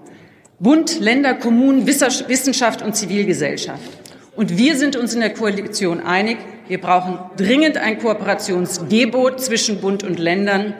Ziel ist eine neue Kultur der Bildungszusammenarbeit für eine leistungsfähige Bildung, für ein leistungsfähiges Land. Denn eines ist klar, beste Bildung ist die beste Zukunft für uns. Herzlichen Dank. Ja, also sonst gab es noch viel äh, Blabla dazu. Es wäre ja, also ich glaube, es wäre ja wirklich wünschenswert, wenn dort mehr Zentralisierung äh, reinkommt, gerade weil man will, dass zum Beispiel ja die Beschäftigten mobil sind in Deutschland, also auch einen Arbeitsplatz im anderen Bundesland akzeptieren. Deswegen, nein, das macht schon notwendig, dass auch Bildung nicht mehr so Flickschusterei in den einzelnen 16 Ländern ist. Ja. Äh, weil im Chat gerade noch darüber diskutiert wurde, warum Ugo Schahin denn kein gutes Beispiel sei. Nun, also äh, Top-Akademiker, top ausgebildet, ähm, jetzt äh, teilweise fast einer der äh, äh, teilweise zu den reichsten äh, äh, Deutschen und ist natürlich ein absolutes, also Zufallsprodukt am Ende auch, wie das jetzt zustande gekommen ist. Ja? Äh, natürlich ist das äh, wunderbar, was er geleistet hat. Natürlich ist das schön. Natürlich ist das eine schöne Story. Aber wenn wir darüber sprechen, dass Menschen ohne, dass immer tausende Schüler jedes Jahr ohne Schulabschluss von der Schule gehen, äh, dass wir äh, solche Schüler in der Schule nicht gefördert bekommen, dann geht es nicht darum, ob wir den nächsten, also Impfstoff-Patentmilliardär bekommen, sondern dann geht's um viel Profaneres. Und deswegen ist das kein gutes Beispiel. Hm? Kommen wir zu einem anderen Thema. Und zwar auch hier, ja, wir bleiben theoretisch beim Thema Schulkatastrophe, Bildungskatastrophe, aber es geht nach Berlin. In Berlin wird ja bald gewählt. Deswegen hatte Thilo zu Gast den amtierenden Kultursenator und Spitzenkandidaten der Linken, Klaus Lederer, und hat mit ihm über den Haushalt gesprochen. Warum ist das äh, spannend? Weil zuletzt der Haushalt neu vorgestellt, äh, der Jahresabschlussbericht des Berliner Haushalts für 22 vorgestellt wurde von Finanzsenator Daniel Wesener. Daniel Wesener ist ein Grüner. Und der hat äh, fast geklungen wie Wolfgang Schäuble, als er den präsentiert hat, denn er hat sich dafür gerühmt und gefeiert, dass Berlin keine neuen Schulden gemacht hat, sondern gar einen Überschuss von 800 Millionen Euro erwirtschaften konnte. Heißt, Berlin hat 800 Millionen Euro mehr eingenommen, als sie ausgegeben haben. Warum ist das so? Nun, einerseits haben sie weniger ausgegeben, weil die Krise dann doch nicht ganz so schlimm war, weniger Sozialausgaben, weil Liquiditätshilfen zum Beispiel für Unternehmen, da hatten sie so ein Programm nicht geflogen ist, da sind nur 5 von 100 Millionen abgerufen worden und weil sie ihre Investitionen nicht abgerufen bekommen haben. Also weniger investiert und weniger Hilfsprogramme Dafür höhere Steuereinnahmen. Warum höhere Steuereinnahmen? Nun vor allem die Umsatzsteuer, da haben die Kassen geklingelt, weil eben die Preise im Supermarkt zum Beispiel gestiegen sind. Und wenn der Bruttopreis steigt, dann bedeutet das auch mehr Mehrwertsteuer und dann freut sich der Staat. Aber das sind 1,3 Milliarden ungefähr, die der Staat mehr an Steuern eingenommen hat, sind 1,3 Milliarden, die den Verbrauchern und den äh, Bewohnern Berlins in den Taschen fehlen. Also, das ist keine gute Nachricht. Das ist erst recht keine gute Nachricht. Das habe ich äh, in meiner zweiwöchigen Kolumne für die Berliner Zeitung jetzt neulich auch nochmal berichtet. Wenn man sich einfach mal querschnittartig anguckt, Berlin, ja, was bedeutet das außerdem? Ähm, Berlin, da war mein Fazit, Berlin ist ein, ein Sanierungsfall. Äh, wer eine Steuernummer beantragt, der wartet Wochen. Wer eine Wohnung anmelden will, kann im April den nächsten Termin buchen. Die Stadt platzt aus allen Nähten. Autos stecken im Schnitt 71 Stunden im Stau. Nur in Deutschland ist es mehr. Mieter stehen Schlange, weil über 100.000 Wohnungen fehlen. Übrigens wurden Sozialwohnungen abgebaut von 100 20.000 auf 90.000 ungefähr. Wenn Sie eine Wohnung finden, zahlt man sich dumm und dusselig. Mieten in Berlin explodieren. Trotzdem ist man glücklich, überhaupt was gefunden zu haben. Es fehlen 17.000 Kita-Plätze, es fehlen 4.000 Erzie Erzieher, es fehlen abertausende Lehrer und Sonderpädagogen. Polizei, Staatsanwaltschaft, Rettungskräfte sind in Berlin überlastet, nur jede zweite Straftat bleibt ungeklärt. Die Arbeitslosigkeit liegt bei 8 Prozentpunkten, fast 9 Prozentpunkten. Das sind mehr als 3 Prozentpunkte mehr als der Bundesschnitt. In Neukölln, darüber haben wir geredet mit der unsäglichen Silvesterdebatte, ist die Arbeitslosigkeit 12 Prozent. Die Unterbeschäftigung, also über 58-jährige Menschen in Weiterbildungsmaßnahmen und, und, und, liegt bei 16 Prozent. Das heißt, jeder sechste Neuköllner, der einen Job sucht, Voll- oder Teilzeit, findet keinen. Ja. Wenn wir jetzt noch unfreiwillige Teilzeit mit dazu nehmen, würden wir es noch mehr als jeder sechste. Das muss man sich mal vorstellen. 16,6 Prozent, das sind griechische Verhältnisse italienische Verhältnisse. In Griechenland, Italien läuft der Arbeitsmarkt auch so schlecht. Ja. Berlin ist wirtschaftlich dahingehend eine Katastrophe. Und vor dem Hintergrund schauen wir auf das Interview mit Klaus Lederer und Thilo fragt ihn, er muss ja so viel investiert werden, woher nehmen?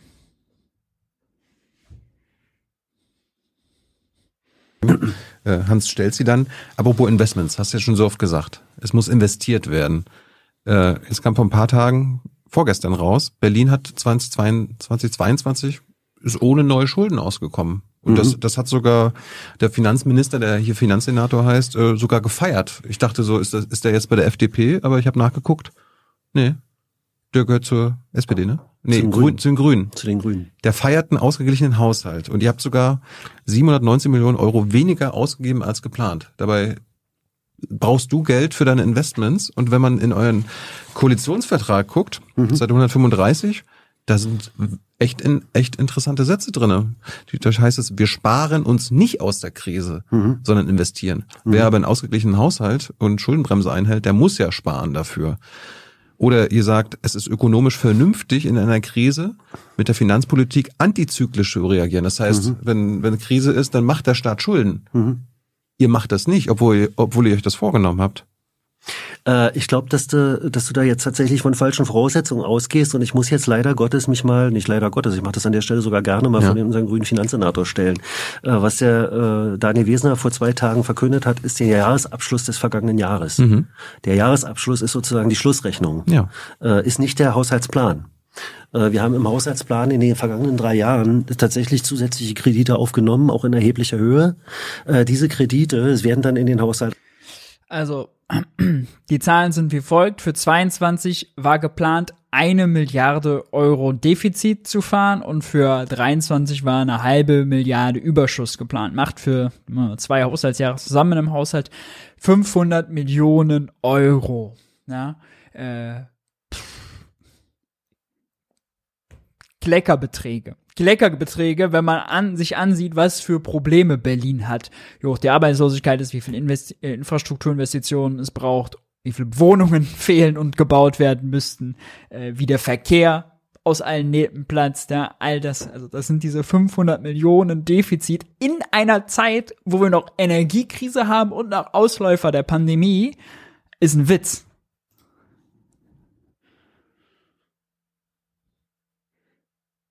Eingestellt und die werden dann zur Verausgabung im laufenden Haushaltsjahr bereitgestellt.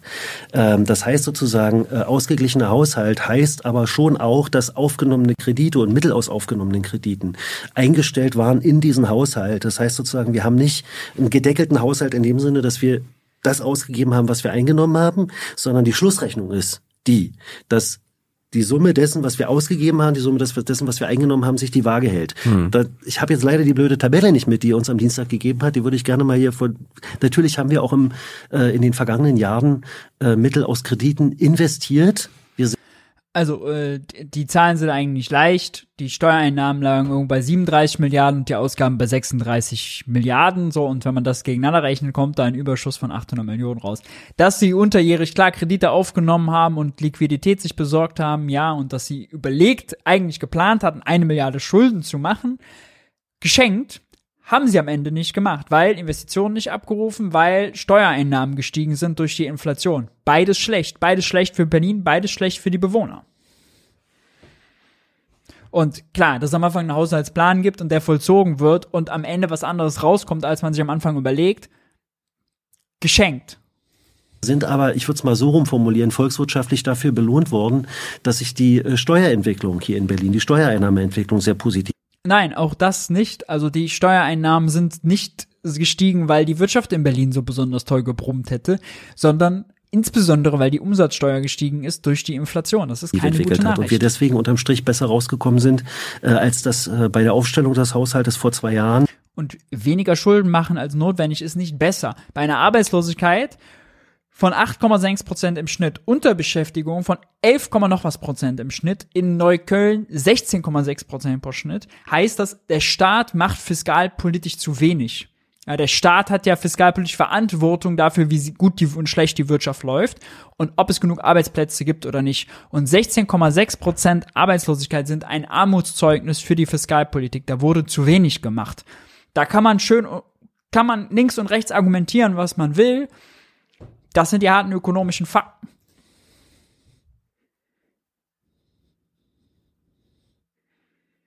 absehbar war. Das heißt, wir haben genau das getan, äh, was du ja eben gesagt hast, was man klug, klug tut, nämlich zu investieren und Geld auszugeben, um eine Krise. Äh Übrigens schmücken sie sich auch mit äh, Rekordinvestitionen von drei Milliarden Euro. Vorher waren es immer so 2, noch was, aber auch drei Milliarden Euro sind ein Pappenstiel im Vergleich zu den Problemen, die es da gibt. Ähm, die neue Berliner Regierung hat außerdem auch nicht, anders als der Bund, die Schuldenbremse ausgesetzt, nicht die Notfallklausel aktiviert. 2020 haben sie das während Corona gemacht, 21 und 22 nicht. 23 entsprechend auch nicht. Bei den Problemen, die Berlin hat, bei den Krisen, die von außen auf uns einprasseln, wäre das der einfachste Weg, um Kohle rauszuhauen. Ihr könnt einfacher Mehrheit beschließen, dass die Schuldenbremse ausgesetzt wird während der Krise und des Notstands. Und dann könnte man richtig Gas geben, könnte man richtig was investieren.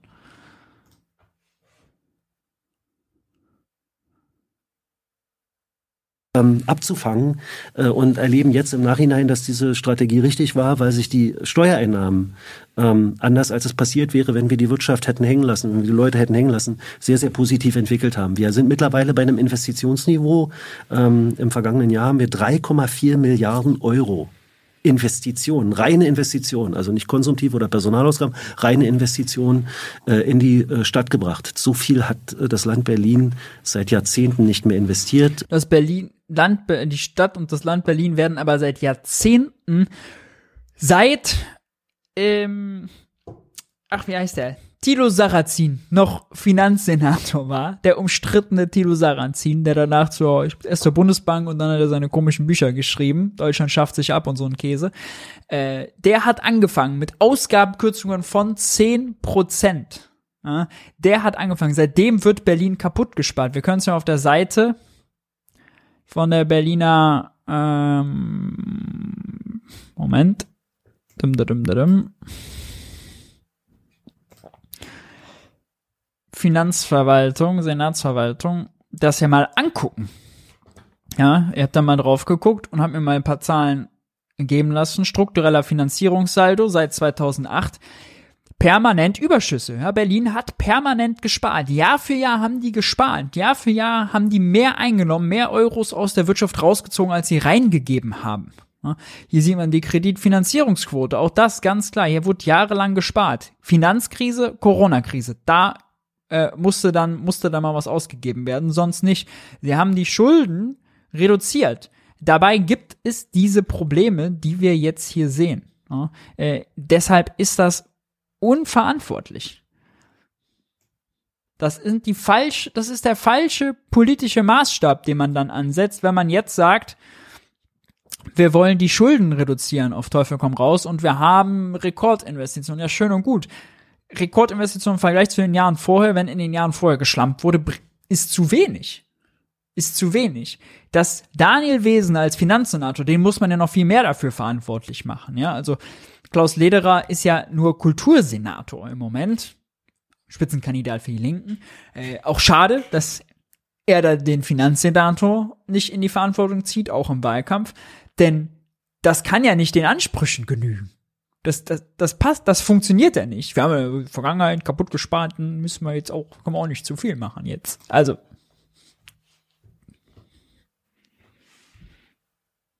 Im Jahr davor waren es 3,1 Milliarden.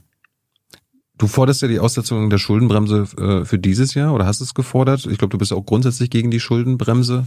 Äh, wozu dann, wenn ihr eh keine neuen Schulden macht? Wir haben Schulden gemacht. Und diese Schulden sind natürlich in die Schlussrechnung mit ein. Äh, ihr habt einen ausgeglichenen Haushalt vorgelegt. Nein. Wir haben keinen ausgeglichenen Haushalt vorgelegt, sondern wir haben ähm, im, einen Haushalt geplant, äh, in dem sind äh, Kredite reingeflossen, auch Kredite aus, auch Kreditmittel aus Vorjahren reingeflossen.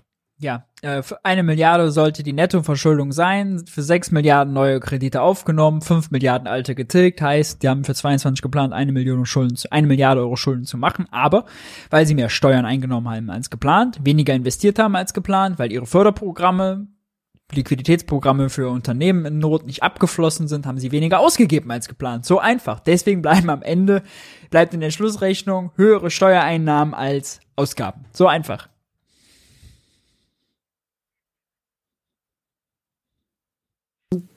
Und wir hatten mit einer, mit einer, mit einem Defizit geplant.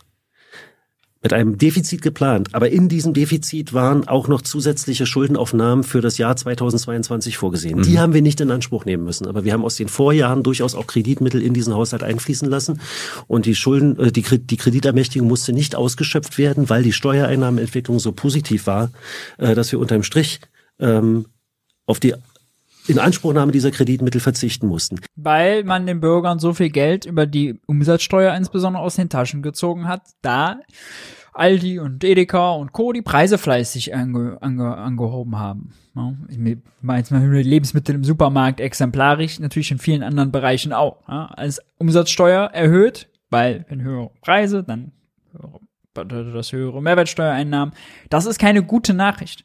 Ne? Gute Nachricht ist, wenn Einkommenssteuer, Lohnsteuer, äh, Unternehmenssteuer, Gewerbesteuer, wenn sowas hochgeht, ja, dann spricht das für eine brummende Wirtschaft. Höhere Preise, die zu höheren Umsatzsteuern führen, nicht unbedingt.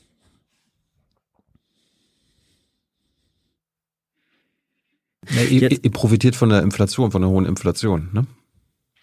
Auch das aber wir profitieren auch von einem äh, von einem äh, von einer Steigerung äh, der der wirtschaftlichen Leistungsfähigkeit der Stadt, äh, die sich fortgesetzt hat, deutlich vor dem Bundesniveau. Und die wiederum hat vielleicht auch was damit zu tun, dass wir in den Vorjahren ähm, äh, Milliardenbeträge auch in die Stabilisierung von von von äh, sozialen äh, und wirtschaftlichen Infrastrukturen in unserer Stadt ähm, äh, vorgenommen haben. Also allein den Kultursektor haben wir während der Corona-Pandemie, da lasse ich die Solo-Selbstständigen und FreiberuflerInnen mal weg, mhm. äh, 40 Millionen Euro ausgegeben, um private Kulturbetriebe zu stabilisieren und sicher durch diese Krise zu bekommen. Die sind jetzt alle noch da und zahlen Steuern. Dann habt ihr auch auf Seite 137 äh, verkündet, ihr wollt eine Investitionsgesellschaft gründen. Tolle Idee. Die Saarländer machen, haben das ja auch schon gemacht. Die nennen das ja Transfer Transformationsfonds. Äh, da gibt das ist außerdem derselbe Trick wie bei der Aktienrente äh, wenn der Staat sich an einer Investitionsgesellschaft beteiligt, also den Kapital gibt, dann ist das eine Anlage, keine Ausgabe, gilt also nicht unter der Schuldenbremse und dann kann diese Gesellschaft dann Kohle raushauen, um zum Beispiel Wohnungen zu bauen, Windräder aufzustellen, Schulen zu sanieren, was auch immer. Da haben die Berliner schon ein paar, zum Beispiel im Bereich Schulen. Äh, damit können die also sozusagen Schuldenbremse schon austricksen. Aber es ginge mehr.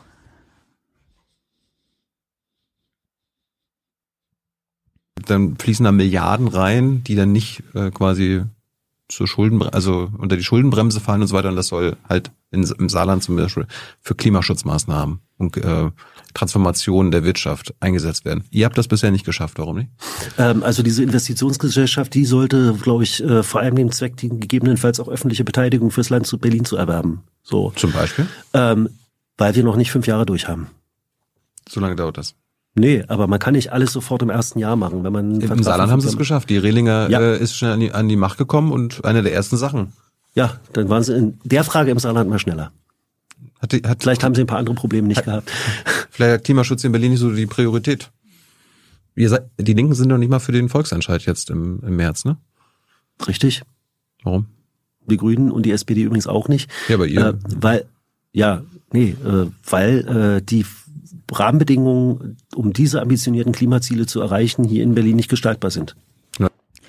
So, jetzt geht's um Klima. Wir sind aber schon weit fortgeschritten, deswegen machen wir einen kleinen Cut und kommen zur letzten Kategorie, Zeit für naive Fragen.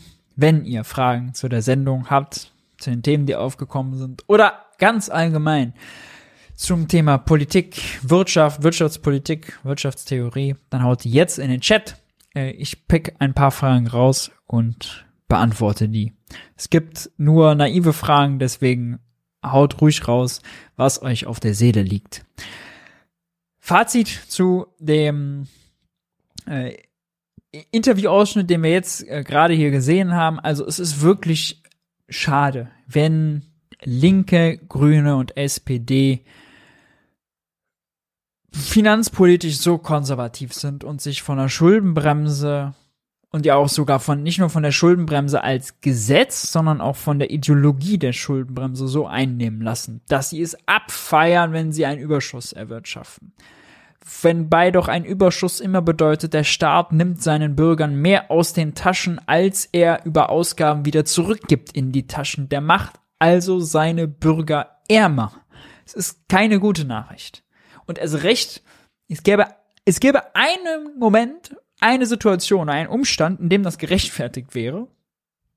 Und das wäre, wenn man Vollbeschäftigung hat und das schon erreicht hat, alle Klima- und Sozialprogramme, die man haben will, fertig hat, erreicht hat und Inflationsgefahren drohen. Dann könnte man sagen, nachfrageseitige Inflationsgefahren, dann könnte man sagen, ja, es macht wirklich keinen Sinn mehr, Geld auszugeben. Aber da sind wir nicht. Weder haben wir Vollbeschäftigung, noch haben wir nachfrageseitig Inflationsdruck. Wir haben den angebotsseitig durch den Energiepreisschock, aber nicht, weil die Wirtschaft irgendwie gut gelaufen ist oder geboomt hat. Ja. Und wir haben so viel in Sachen Klima und Soziales zu regeln. Raus mit der Kohle. Ja. Schuldenbremse umgehen. Und wenn man doch eine rot-rot-grüne Mehrheit hat, wie kann man sich dann, wie kann man dann die Notfallklausel der Schuldenbremse bei so äußeren Bedingungen nicht ziehen, wenn man doch die Energiekrise hat? Mir als ist das unverständlich. Naja, ihr wisst aber, äh, dass vielleicht noch mal kurz, bevor ich auf die Fragen eingehe, Junge Naiv gibt's nur dank eurer Unterstützung. Dieses Format, alle Formate, auch die Interviews am Mittwoch und Donnerstag. Deswegen jetzt war eingeblendet, wie ihr Junge Naiv unterstützen könnt. Ansonsten findet ihr es auch unten in der Videobeschreibung. Unterstützer, die mehr als 20 Euro Unterstützung leisten, werden namentlich im Abspann des Videos verewigt. Ihr kennt das ja. Gut.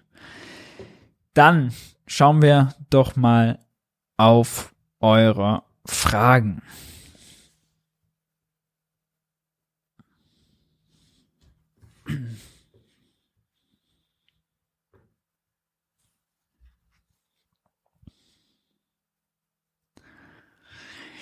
Das ist vielleicht eine Frage, interessante Frage, die von schon vorher kam. Was, wenn die Aktien sinken? Die Frage war bezogen auf die Aktienrente. Da habe ich äh, eben erklärt, dass der Bund will jetzt 10 Milliarden in die Aktienrente packen. Detailbesprechung außerdem gibt's im letzten Wirtschaftsbriefing, wer das nochmal nachhören will, gibt's auch die Kapitelmarken.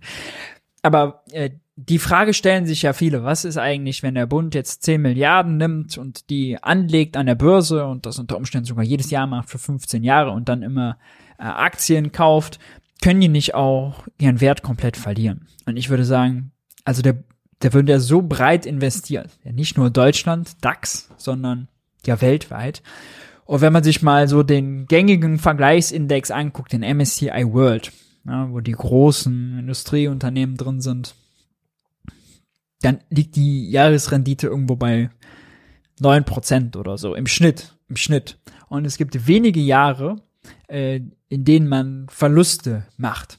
Und natürlich kann man auf kurze Frist mal ein Jahr oder so da Verluste machen, ja, ist ja völlig klar. Ähm, aber entscheidend ist die lange Frist. Entscheidend ist, dass die Aktienrente in der Logik natürlich auch nicht funktioniert, also dass wenn der das komplett crashen würde, ja, alles gegen null, dann hätten wir auch mit der Umlage, umlagefinanzierten Rente ein Problem, weil dann muss man irgendwie krassen Wirtschaftscrash haben oder so. Ja, dann crasht so ein Aktienmarkt so hart zusammen. Und äh, im Moment ist es so, dass Verluste für die Rentenzahler und die Rentenempfänger ausgeschlossen sind. Ja, weil der Bund macht 10, verkauft Staatsanleihen Höhe von 10 Milliarden, nimmt diese 10 Milliarden, steckt die in die Kenfone öffentlich-rechtliche, auch ja quasi Investitionsgesellschaft, äh, und die legt die an und alle Verluste, die entstehen durch Kursverluste oder so, werden vom Bund ausgeglichen.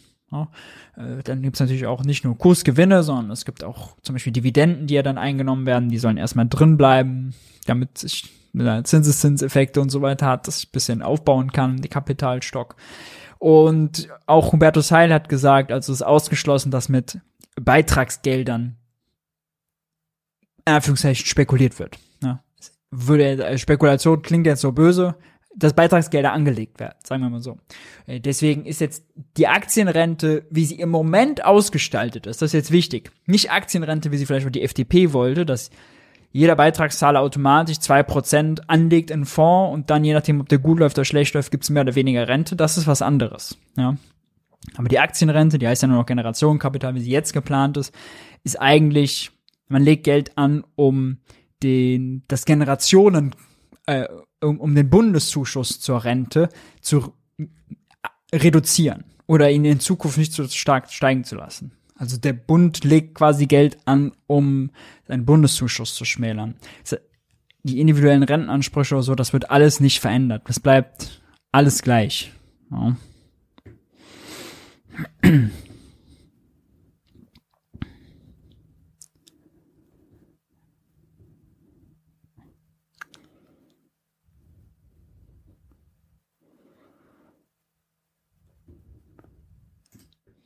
Warum wird ein Investmentfonds nicht als Ausgabe gezählt? Könnte der Staat so nicht mehrere Billionen da reinstecken? Theoretisch schon. Ja, ähm, einfach weil die Logik ist, dass es eine finanzielle Transaktion ist. Und man könnte natürlich auch sagen, das ist jetzt so ein Widerspruch. Ja, warum ist jetzt das eine nur eine, äh, also eine Anlage, keine Ausgabe? Ja, also der Geld wird ausgegeben, dafür kriegt man Wertpapiere oder eine Beteiligung eben an diesem an einem Fonds oder einer Investitionsgesellschaft.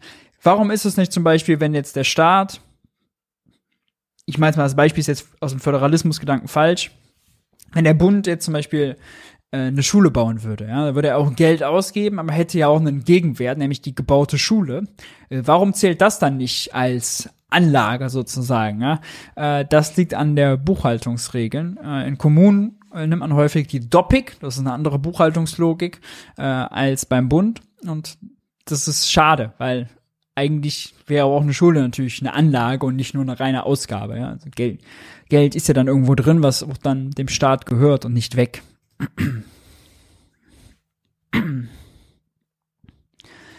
Denkst du, die 200 Euro für Studenten werden bald ausgezahlt? Ja, das ist ja auch eine Katastrophe. Ne? Waren ja angekündigt bis Ende letzten Jahres. Und jetzt basteln sie noch an einer Antragsplattform, und eigentlich sollten sie ja die Antragsplattform von Corona nehmen. Jetzt basteln sie daran, dass es eine einheitliche gibt, auch für alle 16 Länder. Und ich hätte ja gedacht, als ich mal pragmatisch drüber nachgedacht habe, es wäre einfacher gewesen. Also die Unis oder Hochschulen haben ja die Zahlungsdaten und wahrscheinlich die Lastschriftermächtigungen von ihren Studis. Warum nicht einfach 200 Euro da gutschreiben und erstatten? Ja, selbst wenn man weniger als 200 Euro Studiengebühren zahlt, kann man ja auch da dann 200 Euro trotzdem überweisen. Ja, und dann haben wir nur die Unis, die wiederum sich das über ein Antragsportal vom Staat holen. Deutlich weniger Bürokratie, deutlich weniger Vorgänge, die zu prüfen sind, die falsch laufen können, die in die Hand genommen werden können. Also es wäre viel, viel pragmatischer. Dann fallen da vielleicht noch mal ein paar hunderttausend durch, durchs Raster, ja, die zum Beispiel äh, weil sie duale Studenten haben, irgendeine Studenten sind, irgendeine Besonderheit haben oder weil sie nur Fachschüler sind. Kann alles sein. Aber von 3,5 Millionen Fachschülern und äh, Studenten, die man hat, die, da hat man erstmal die große Menge versorgt und schnell versorgt. Denn die brauchen, die brauchen ja das Geld. Ja. Also das ist auch wieder ein großes äh, Versagen. Was passiert, wenn sich niemand verschuldet? Äh, wir hatten schon eine Frage von dir, deswegen machen wir erstmal noch mal weiter.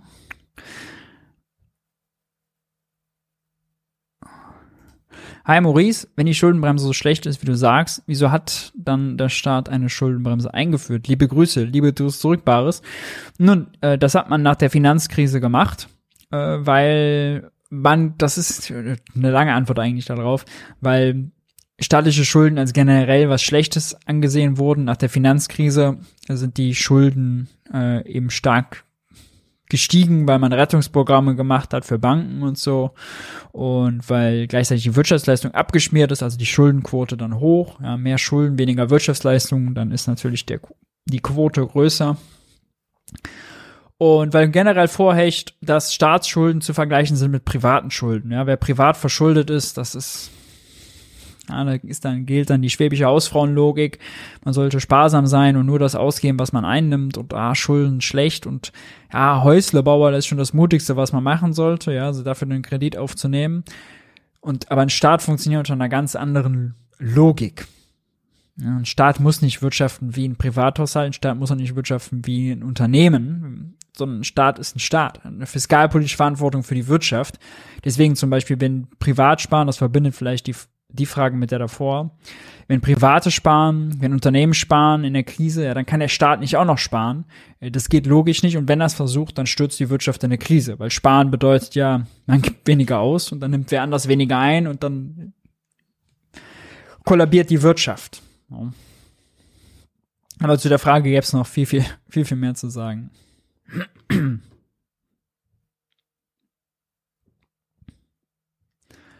Wieso beschwert sich eigentlich kaum ein Politiker über die Inflation auf dem Immobilien- und Aktienmarkt. Ich glaube, man kann dieses Phänomen nicht Inflation nennen, denn Inflation meint eigentlich was anderes.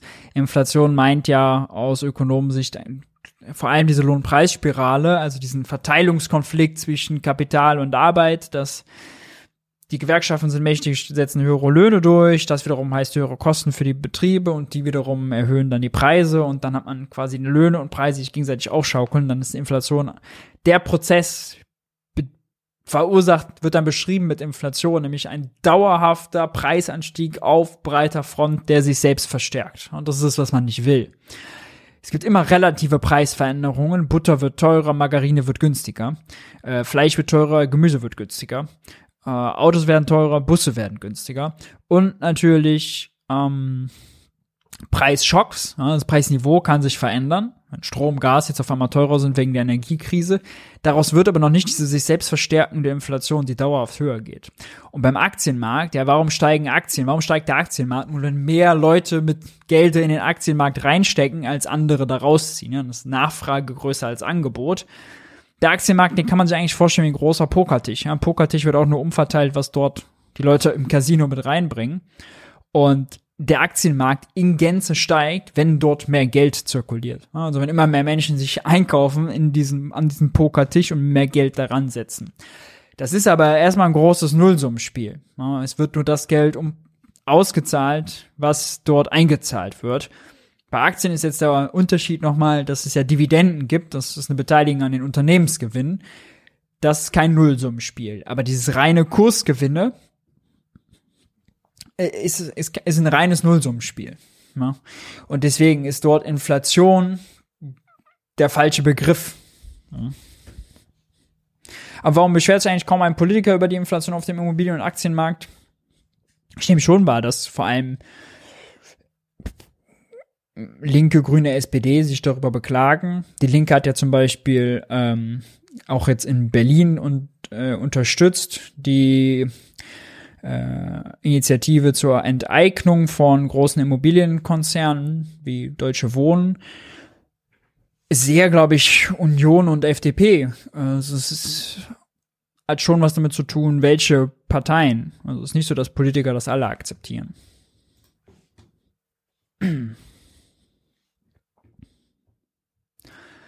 Wie wahrscheinlich ist es, dass Spitzenverdienen abwandern, wenn man die Steuern erhöht? Welche Mittel gibt es, das zu verhindern? Ist das überhaupt ein Problem?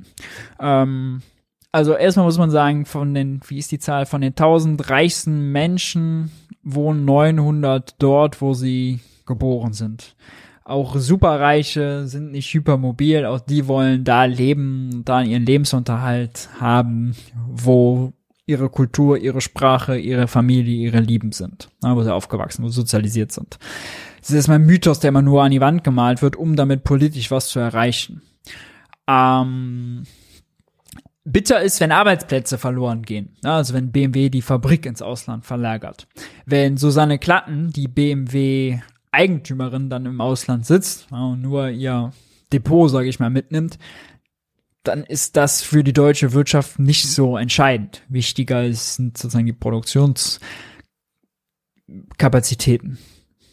Deswegen, das Problem wird aufgebäuscht, das ist ein typisches Lobbyargument, um eine, ja, schon verschonende Politik für diejenigen zu machen, die viel Geld schon haben. Gut, ihr Lieben, ich danke euch, dass ihr am Start wart. Wenn euch das Video und der Stream gefallen hat, dann lasst gerne jetzt schon ein Like da, einen Daumen nach oben. Lasst ein Abo da. Fragen und Anmerkungen wie immer unten in die Kommentare hauen. Wir machen Schluss. Wir sehen uns nächste Woche Montag zur selben Zeit, 21 Uhr, wieder. Dann oder beim nächsten Mal auch wieder äh, mit Gast, denke ich. Lasst euch überraschen, habt eine schöne Woche, lasst euch nicht entmutigen von blöden Politikmeldungen, wie zum Beispiel diesen Horrormeldungen zu unserem Bildungsdesaster. Seid nett zueinander und wer Jung und Naiv im letzten Monat unterstützt habt, seht ihr jetzt im Abspann. Danke dafür. Ciao, ciao.